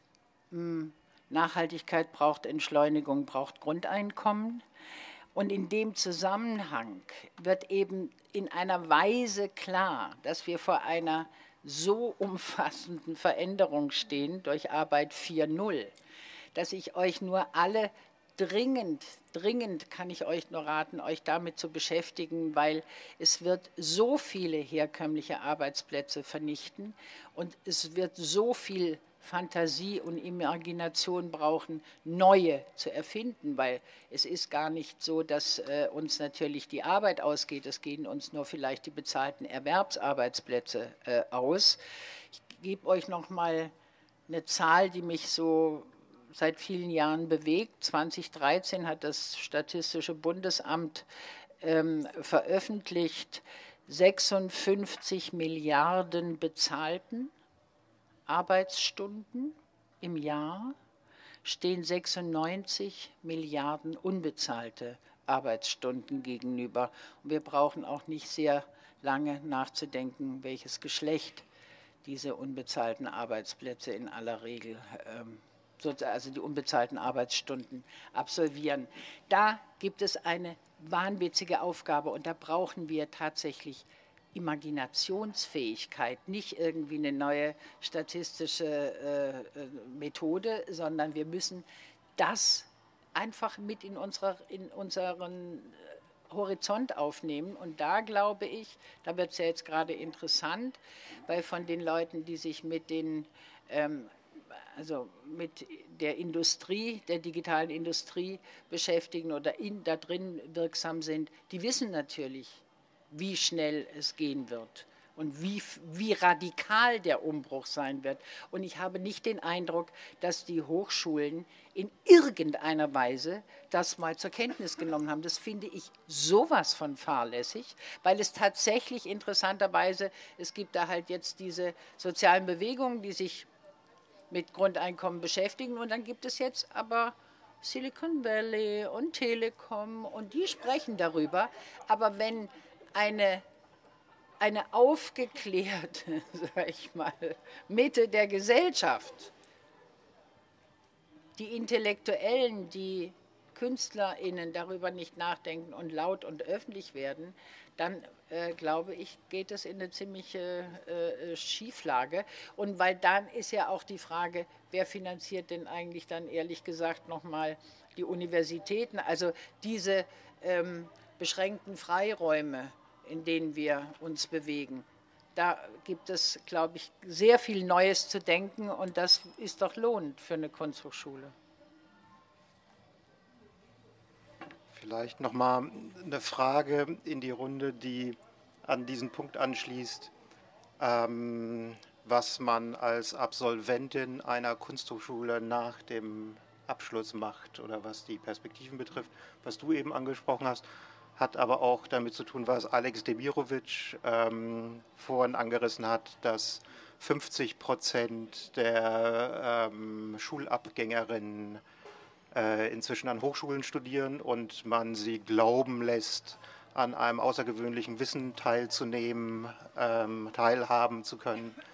Äh, und könnte es nicht unter Umständen auch sein, dass das Teil einer äh, Strategie ist, die wir alle versuchen, also insbesondere wir als Lehrende zu ignorieren, wo es tatsächlich darum geht, eben äh, Leute für ein paar Jahre ihres Lebens glauben zu lassen, dass sie sich verwirklichen könnten, dass sie ein Wissen erweitern könnten und dann mit einem Schlag ihnen nachzuweisen, dass sie damit nichts anfangen können, sich nicht einbringen können in die Gesellschaft, also wertlos sind und das wäre die Frage an uns als Lehrende, ob wir unter Umständen äh, ja, daran mitarbeiten, äh, die, ähm, äh, diese 50 Prozent äh, das viel zu lange glauben zu lassen. Äh, gibt es vielleicht in der Runde dazu weitere Überlegungen?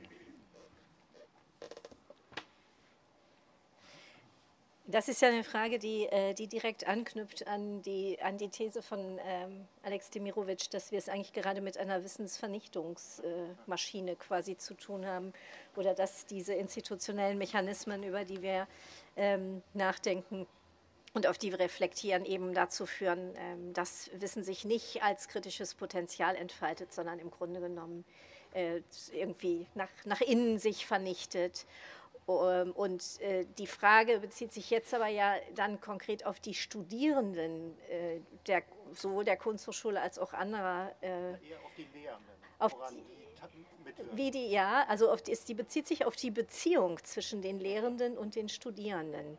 Und ähm, ich finde das äh, als zugespitzte These sehr produktiv, um äh, wirklich sich auch über die eigene Position und auch die eigene Tätigkeit in dieser jetzigen Situation Rechenschaft abzulegen. Ich, ich persönlich erlebe die Situation als wesentlich widersprüchlicher. Ich glaube, dass viele von uns an unterschiedlichen Punkten auch sicher sehr verschieden und auch mit verschiedenen Gewichtungen trotzdem immer noch daran festhalten, dass wir unter den Bedingungen, die uns, glaube ich, allen sehr klar sind, trotzdem, ich sage es jetzt mal für mich als Sozialwissenschaftlerin, eine intellektuelle Beziehung anbieten in der es auch tatsächlich darum geht, ähm, irgendwie eine Beziehung zwischen Gesellschaft und Wissenschaft und Akademie ähm, zu kreieren, auch im eigenen Denken. Also soziologische Fantasie zu entfalten, Imaginationsfähigkeit, eigenes Denken zu, ähm, auch zu fordern und zu unterstützen. Ähm, das ist aber keineswegs bruchlos möglich. Also alle die, die Bachelor und Master bereits tun und sich da sozusagen schon versündigen seit vielen Jahren, wirken gleichzeitig daran mit, eben Wissen ähm, in kleine Teile zu zerlegen, in Credit Points äh, auszuzählen und ähm, ich persönlich äh, schreibe einmal im Jahr eine Multiple-Choice-Klausur. Ich schreibe die nicht, ich nehme die ab in der Soziologie. Das wäre so ein Beispiel, wo im Grunde genommen diese Illusion schon gar nicht mehr existiert. Also das wäre ein Beispiel, wo ich sagen könnte, nö, diese Illusion spiegele ich gar nicht mehr vor, vielleicht noch in der Vorlesung selber, in der Prüfungsform ist dann allen klar, hier handelt es sich jetzt um Vokabellernen und das Abgreifen von Credit Points. Und was ich damit sagen will, ich glaube, die Situation ist hoch widersprüchlich und auch hoch ungleichzeitig. Und es gibt darüber zwischen den Lehrenden, das ist meine Wahrnehmung in meinem vielleicht auch recht überschaubaren Gesichtskreis, keinen Diskurs. Wir führen darüber keinen gemeinsamen Diskurs. Also ich glaube, dass es alle Varianten parallel gibt. Es gibt Wissensvernichter, die das mit großer Lust tun und sich auf Professuren eingerichtet haben oder Vernichterinnen, genauso wie diejenigen, die quasi immer noch an Idealen festhalten, die immer gegen die Module knallen. Ähm, und äh, dann gibt es, glaube ich, genau dazwischen in einem, auf einem Kontinuum ähm, ganz unterschiedliche Ausprägungen. Ähm, ich finde, dass aber mit, mit dem, was Alex Demirovic gesagt hat, eben auch die Frage verbunden ist, der wir uns stellen müssen. Wenn wir in einer Massenuniversität ganz viele Menschen ähm, äh, akademisch ausbilden, was ist eigentlich unsere Vision, warum wir das tun? Tun. Die werden ja nicht alle promovieren und die werden auch nicht alle Professorinnen werden. Ähm, äh, also was ist, was ist die Vision, wenn wir nicht sagen, es ist der berufsförmige Bachelor in was auch immer? Haben wir selber noch Visionen, warum wir finden, äh, die akademische Bildung ist tatsächlich etwas, was eben auch mit einem positiven Bildungsversprechen für alle verbunden ist? Also die Frage knüpft für mich da unmittelbar an. Okay, dann noch, noch zum Abschluss und dann. Adrienne hat auch noch, ist auch noch mal gemerkt. Nee, erst war er. Ja, jetzt gibt es viele. Ja, genau, dann geht von mir aus. Dann müssen wir langsam abschließen. Also ich bin mir nicht ganz sicher, ob die, die Frage in die falsche Richtung geht, weil wenn es immer darum geht, dass es nur 5% der Kunststudenten gibt, die danach tatsächlich als Künstler ihr Geld verdienen können und ob man da jetzt selber dran schuld ist, ob man das ändern sollte, ich glaube, dann folgt man ja auch nur dieser, dieser Logik des Income, äh, Income Outcome also wir, wir produzieren hier und genauso viele Leute müssen dann danach auch so arbeiten. Ich denke, es ist schon eigentlich, sollte es noch der Glaube daran sein, dass man eben eine, eine Ausbildung macht und denken lernt. Und ich kenne sehr wenig Leute, die, obwohl sie nicht als Künstler arbeiten, jemals ihr Kunststudium bereut haben. Und wenn es mehr Leute gibt, die promovieren wollen, als es Promotionsplätze danach gibt, ähm, dann ist das ein Problem in, in der Struktur, die da existiert. Und dann muss man halt irgendwie dafür kämpfen, dass es mehr Promotionsplätze gibt.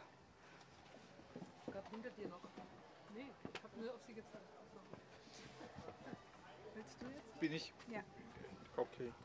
Ähm, ja, ich, ach, das ist ja, ich finde, es ist so eine eigene komplizierte Diskussion, tatsächlich sich zu überlegen und ähm, was sind die positiven Bildungsvorstellungen, weil ich glaube, das ist ja eine lange Diskussion jetzt auch zwischen linken Sozialwissenschaftlern, also zum Beispiel eben mein Chef, der diese GHK hier in Kassel mitgegründet hat, der Friedeburg, der hat damals gesagt, wir schaffen diese Hochschulen, wir bilden sehr viel mehr Leute aus akademisch. Die werden erstmal auf dem Arbeitsmarkt keine Stelle finden, aber sie werden diese Gesellschaft so ändern, dass sich die Arbeitsmärkte nach diesen Qualifikationen ausrichten. Und das fand ich eine interessante Überlegung. Das richtete sich gegen andere, auch linke kritische Leute wie Burkhard Lutz, die gesagt haben, nee, die Stärke der Wirtschaft ist die, sind die Facharbeiter in Deutschland. Und ich meine, dieser Prozess ist, so kommt es mir vor, im Wesentlichen ist er weitergegangen hinsichtlich tatsächlich einer zunehmenden Ausbildung und einer, einer großen Zahl von Menschen, die suchend und durch ihre Praktiken diese Gesellschaft verändern und verändert haben. Und wenn ich jetzt positiv das sehen würde, dann würde ich sagen, ja, in die Richtung muss es eigentlich auch weitergehen. So würde ich das sehen. Ich würde jetzt sagen, Wissensvernichtung findet jetzt nicht statt durch Einzelne, die das absichtlich verfolgen, sondern die Tatsache, dass ja wir, genau, dass wir ja alle keine Zeit mehr haben. Also wenn ich jetzt, ich meine, ich, meine Situation ist so speziell jetzt, aber ich meine, viele meiner Kolleginnen und Freunde und so weiter, deren größte Utopie ist, in die Rente zu gehen, damit sie noch mal ein Buch schreiben können. Dann sterben sie aber so schnell, weil sie so ausgepowert sind nach 25 Jahren Hochschularbeit, dass sie genau genommen die gar nicht mehr die Kraft finden. Und das muss man sagen, wenn man sich das vergleicht. Die Leute, die wir in Deutschland gerne lesen, Judith Butler oder früher Iris Young oder Nancy Fraser, ich meine, die haben 15 Doktorierende, die sie drei Wochen im Jahr sehen, im November.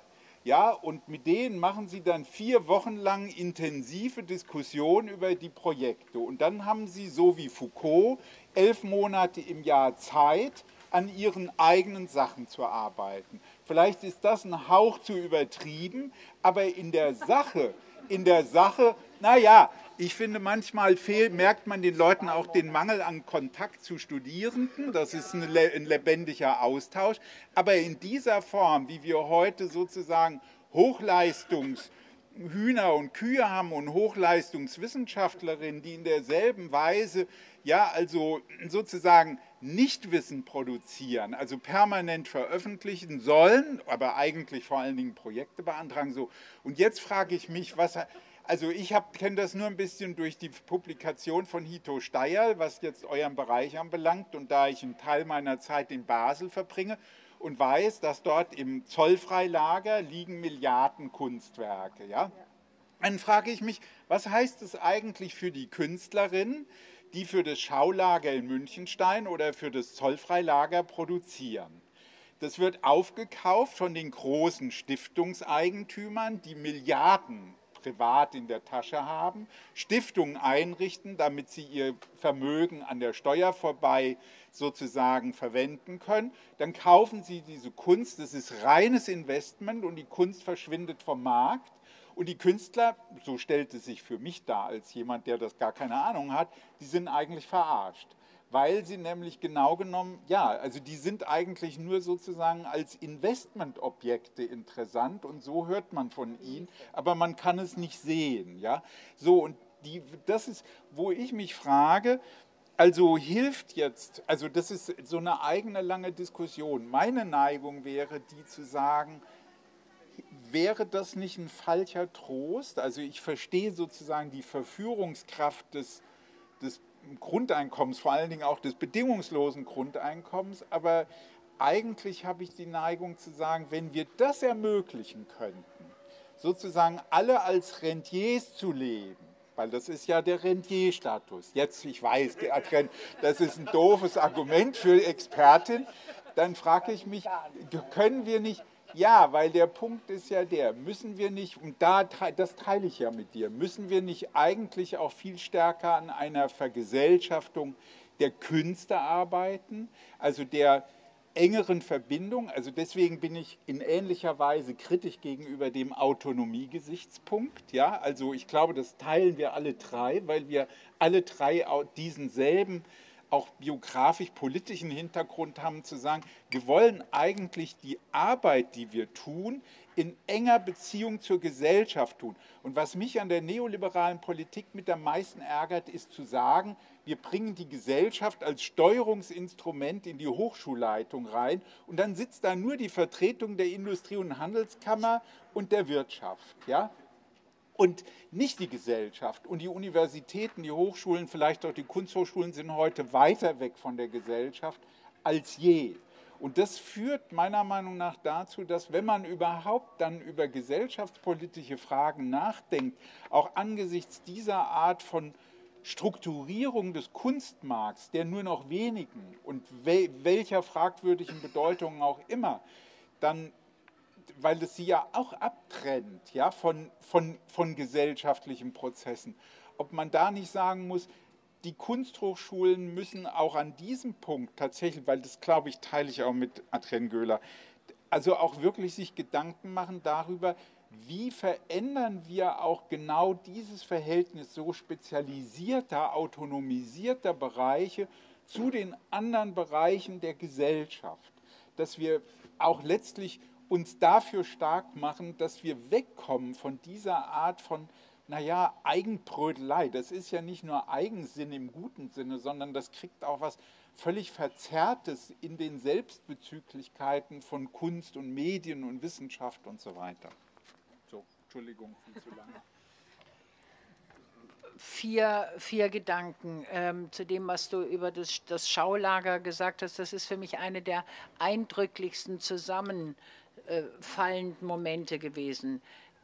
Lehman Brothers Crash, die nächste Art Basel war ausverkauft. Ausverkauft. Also so wie ein Möbellager, wo man sagt, ich habe jetzt das letzte Bett noch gekriegt.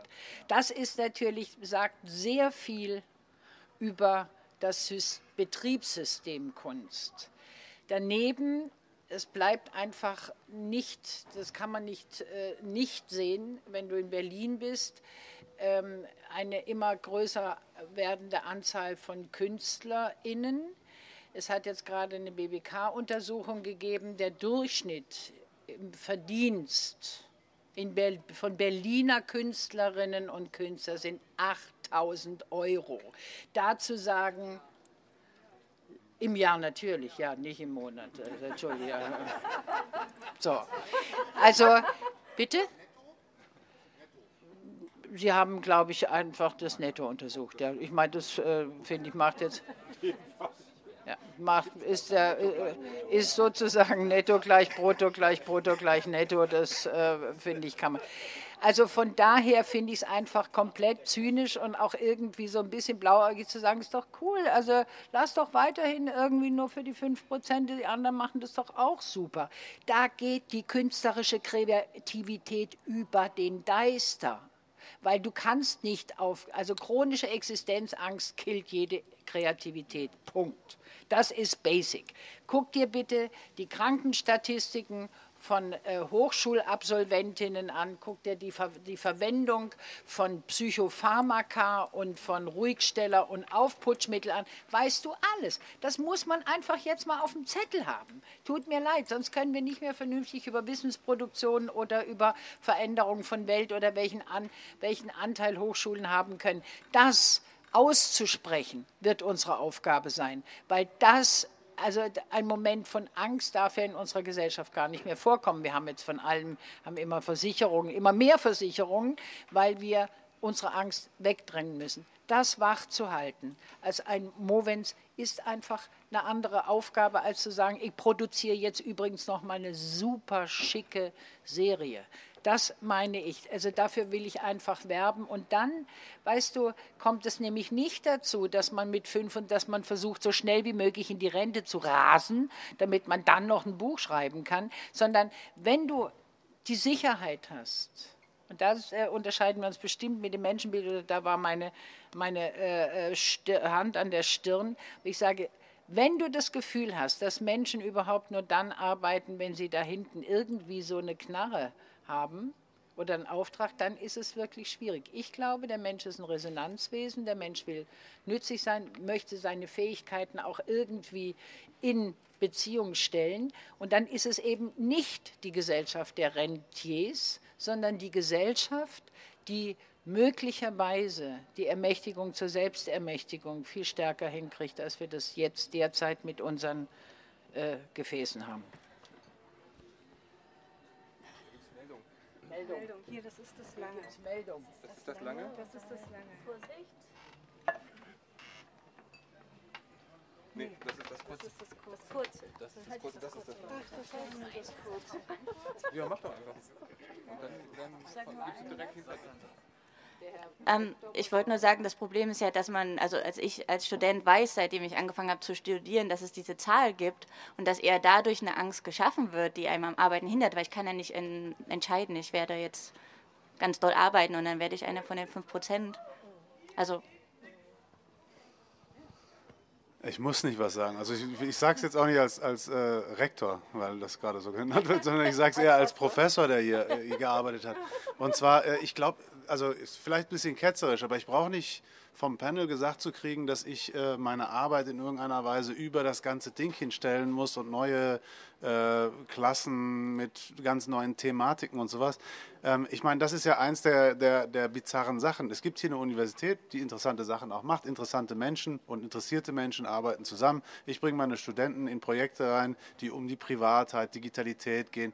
Die gehen um diese SDGs, also alles, was Wasser und Nachhaltigkeit angeht und sowas. Leider kommen diese Projekte des Öfteren nicht durch, weil sie halt nicht finanziert werden. Aber ich mache diese Projekte. Wir haben äh, über... Ähm, die äh, Heime, äh, Heimerziehung ein Projekt gemacht. Das ist nicht, weil wir eine teilautonome Kunsthochschule sind, sondern weil wir interessierte Menschen an interessanten Menschen sind.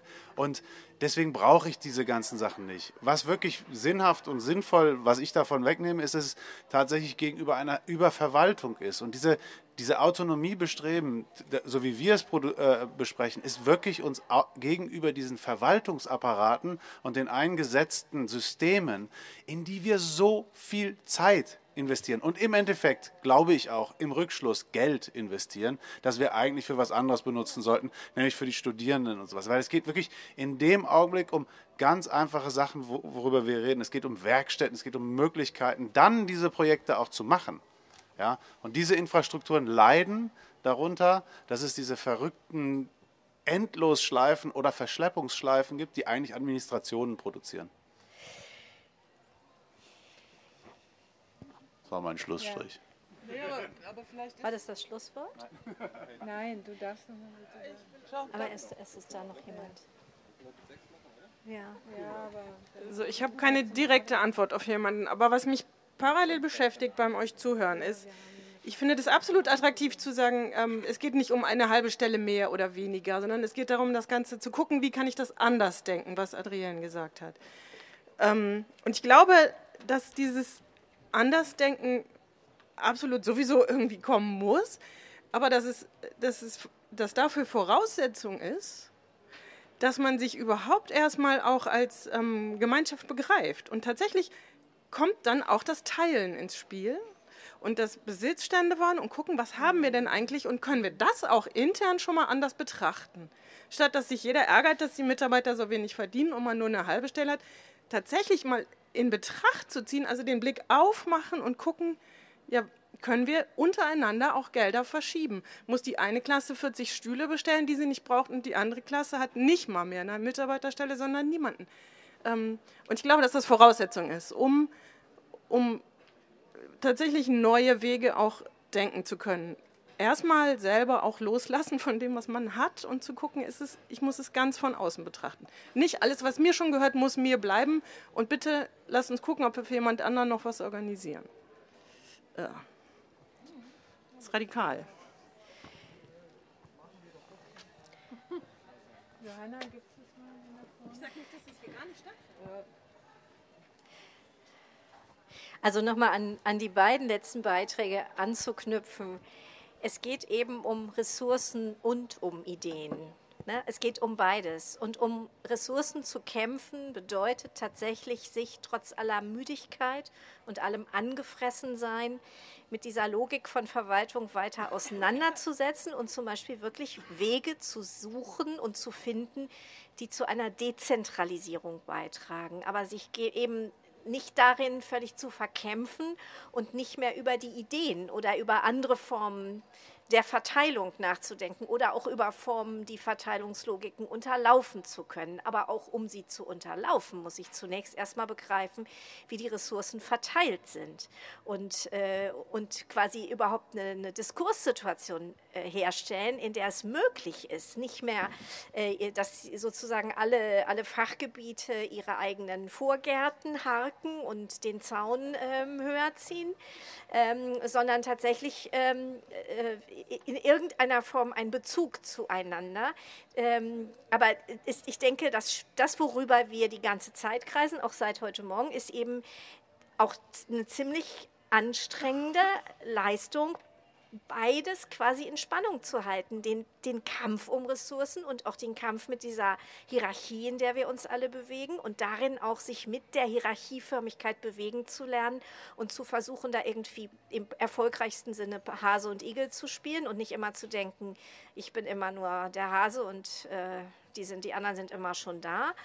Und trotzdem auch in in größeren Räumen zu denken, ne? also über Ideen. Also ich verstehe, wenn du sagst, ihr müsst mir vom Podium nicht sagen, was wir hier tun sollen. Ähm, Ne, das finde ich, nein, ich finde, da, ich finde, das ist eine absolut richtige Resonanz auf die, äh, auf die Debatte oder das ist ein Teil der Debatte, die wir miteinander führen müssen. Und was du damit auch gesagt hast, ist, äh, es passiert schon ganz viel solcher Verknüpfungen und äh, quasi Grenzverschiebungen in unserer Zusammenarbeit. Das ist nur ganz wenig sichtbar und es wird auch ganz wenig gewürdigt in dieser Verwaltungshierarchie. Und es hat auch und, zu wenig äh, Geld. ja, genau. Und da schließt sich, und das mit dem, äh, mit dem wenig Geld ist eben äh, also sich aufzureiben für mehr Geld, ähm, ist die eine Gefahr. Und die andere Gefahr ist eben, äh, den Kampf um Ressourcen aufzugeben, zu sagen, wir verweigern das jetzt generell. Und äh, also ich finde diese Idee mit den Häusern und so, das sind alles Entwürfe, die schon in richtige Richtung gehen. Aber wir sitzen hier im Moment noch und ich hoffe, dass, ich hoffe auch, das bleibt auch so, gemeinsam an einer Universität, wo die Kunsthochschule eine eigene Hochschule ist, die aber nicht die entsprechende Unabhängigkeit hat in ihrem konzeptionellen und in ihrem Budgethandeln. Und ich denke, dafür zu kämpfen lohnt sich. Und das heißt aber nicht, größere Entwürfe aufzugeben oder in den Hintergrund zu schieben.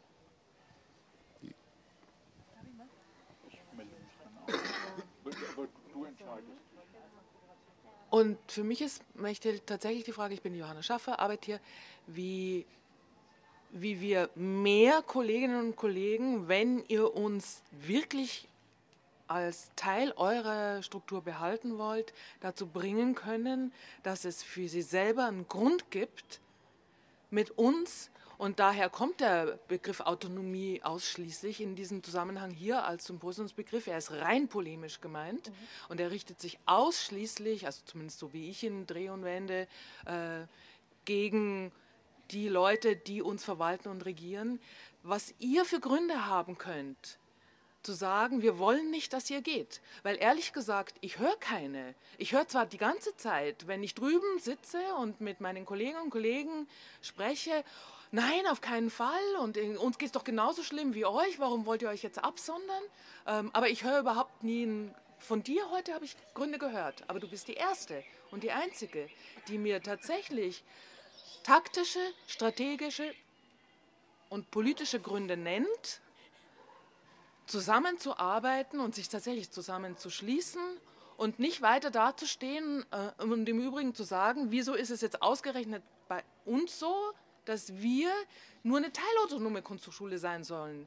Weil nämlich, wie, wie irgendwie ja mehrfach auch schon gesagt wurde, und da brauche ich im Übrigen auch nicht eure Hinweise, wie wir die Welt retten sollen, weil wir das irgendwie mehr oder weniger eh alle andauernd versuchen, ähm, vor lauter Wut meinen Faden verloren.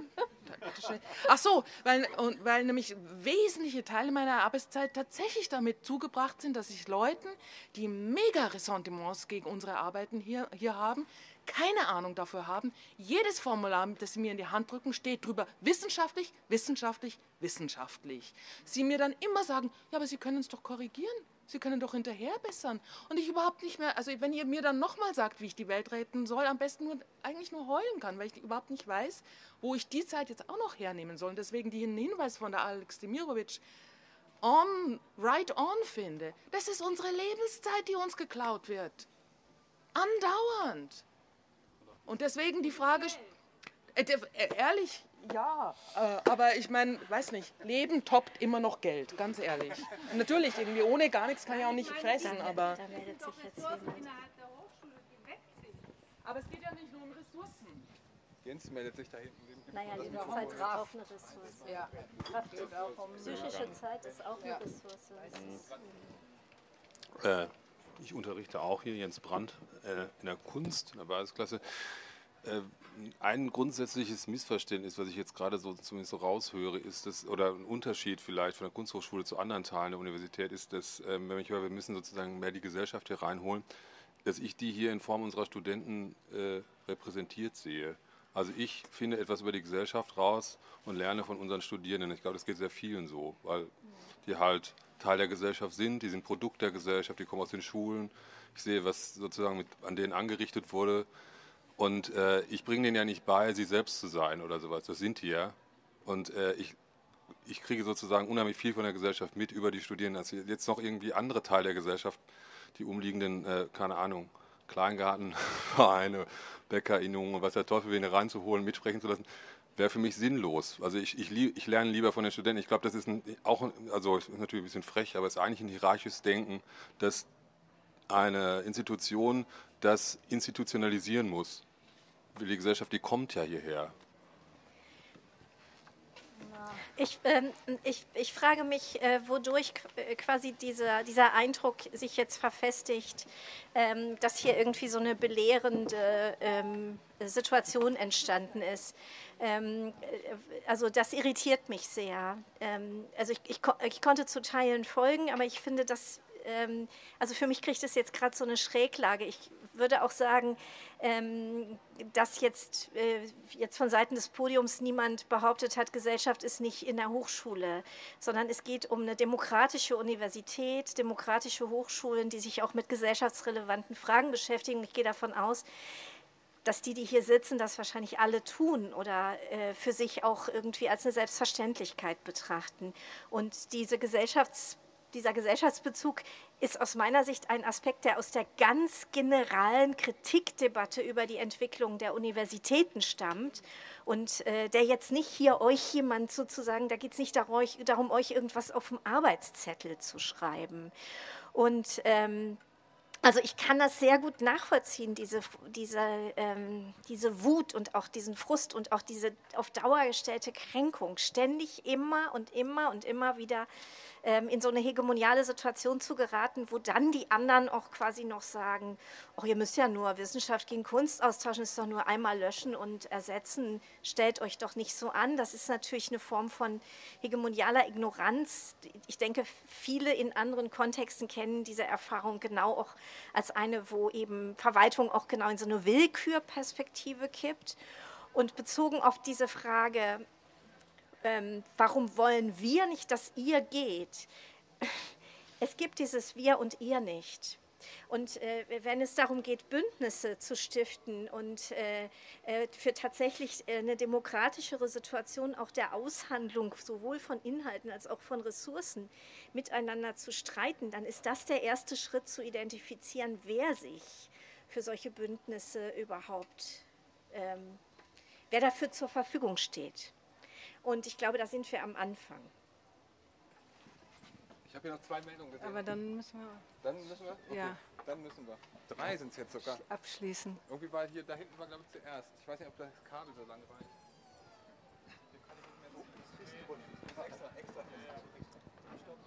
Okay, dann rutsche ich vor mit dem Stuhl, kein Problem, Entschuldigung.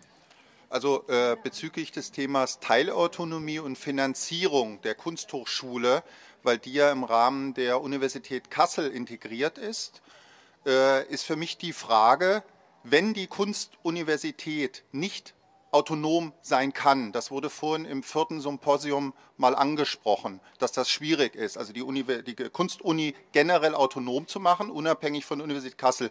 Die Universität Kassel aber durch das Präsidium und den Senat äh, generell Strukturen ganz stark vorgibt, Gelderverwendung, ist für mich die Frage, ob nicht äh, im, durch das Land Hessen, durch Gesetzesänderungen und irgendwie eine stärkere Teilautonomie der Kunsthochschule äh, sozusagen das Präsidium der Universität Kassel und der Senat hinsichtlich der Mittelverwendung für die Kunstuni irgendwie beschränkt werden könnte und dass eine größere, viel stärkere Autonomie durch die Kunstuni hinsichtlich der Gelderverwendung auf Gesetzeslage äh, gemacht werden könnte. Nur, dass man das mal überlegen, da müsste man eben die Politik in Hessen eben aktivieren und die anschreiben. Es geht jetzt also nur darum. Ja, danke. Okay, war da noch eine Meldung? Ah, ja. Okay, dann. Doch, doch. Hier, ich hatte auch eine, aber ähm, ich wollte nur.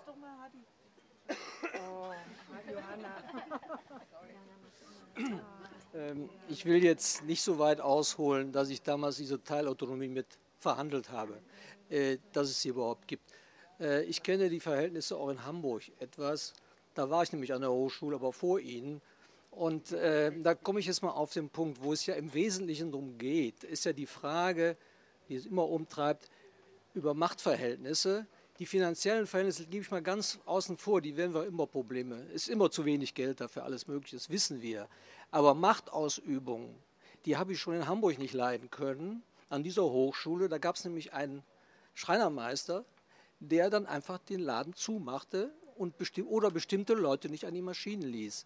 Das hat mich damals sehr geärgert als Student, muss ich sagen, dass ich dem Mann ausgeliefert war. Und dieses Gefühl hat man natürlich auch auf anderen Ebenen. Und jetzt kommt meine Frage, ich will nicht zu weit ausholen. Sie waren ja dann Präsident in dieser Hochschule in Hamburg und ich habe von Herrn Donani gehört in einem Vortrag hier in Kassel, dass er, ich weiß noch nicht mal mehr den Zusammenhang, aber darauf verwies, dass man in Hamburg eine Vereinigung von Kunsthochschule und Universität nicht durchgeführt hat, weil man das nicht haben wollte. Er hat es auf einen ganz kurzen Punkt gemacht, die passen nicht zusammen.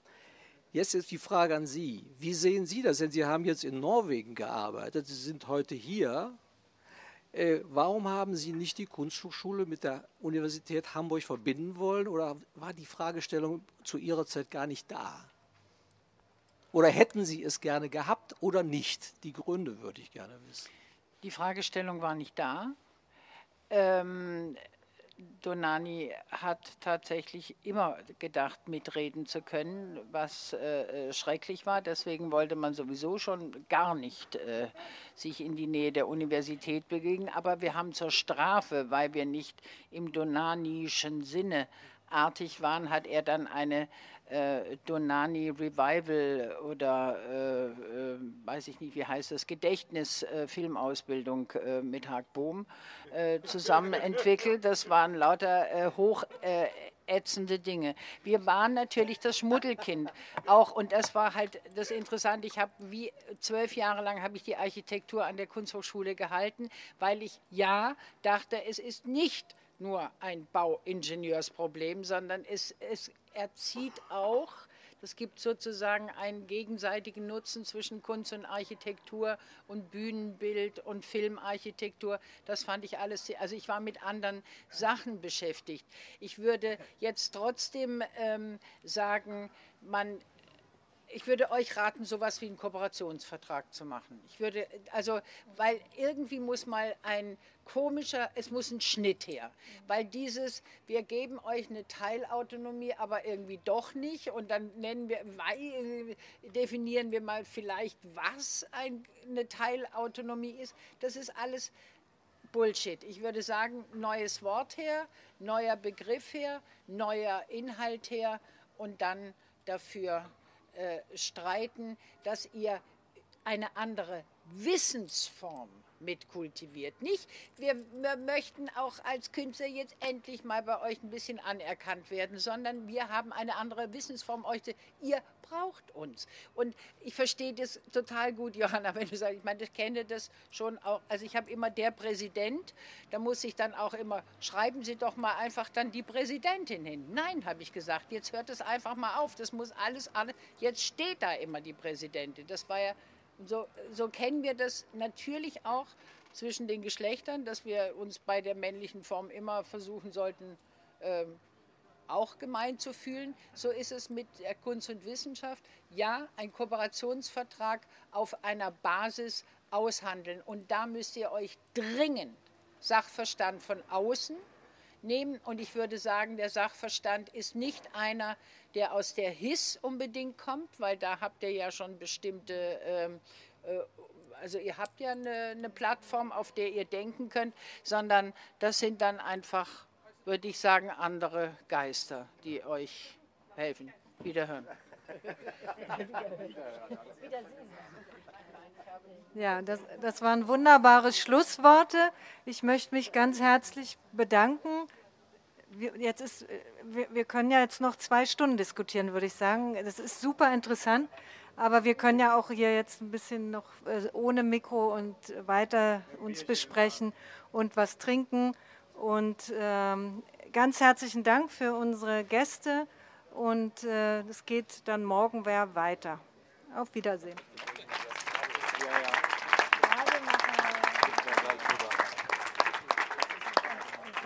und ich haben auch noch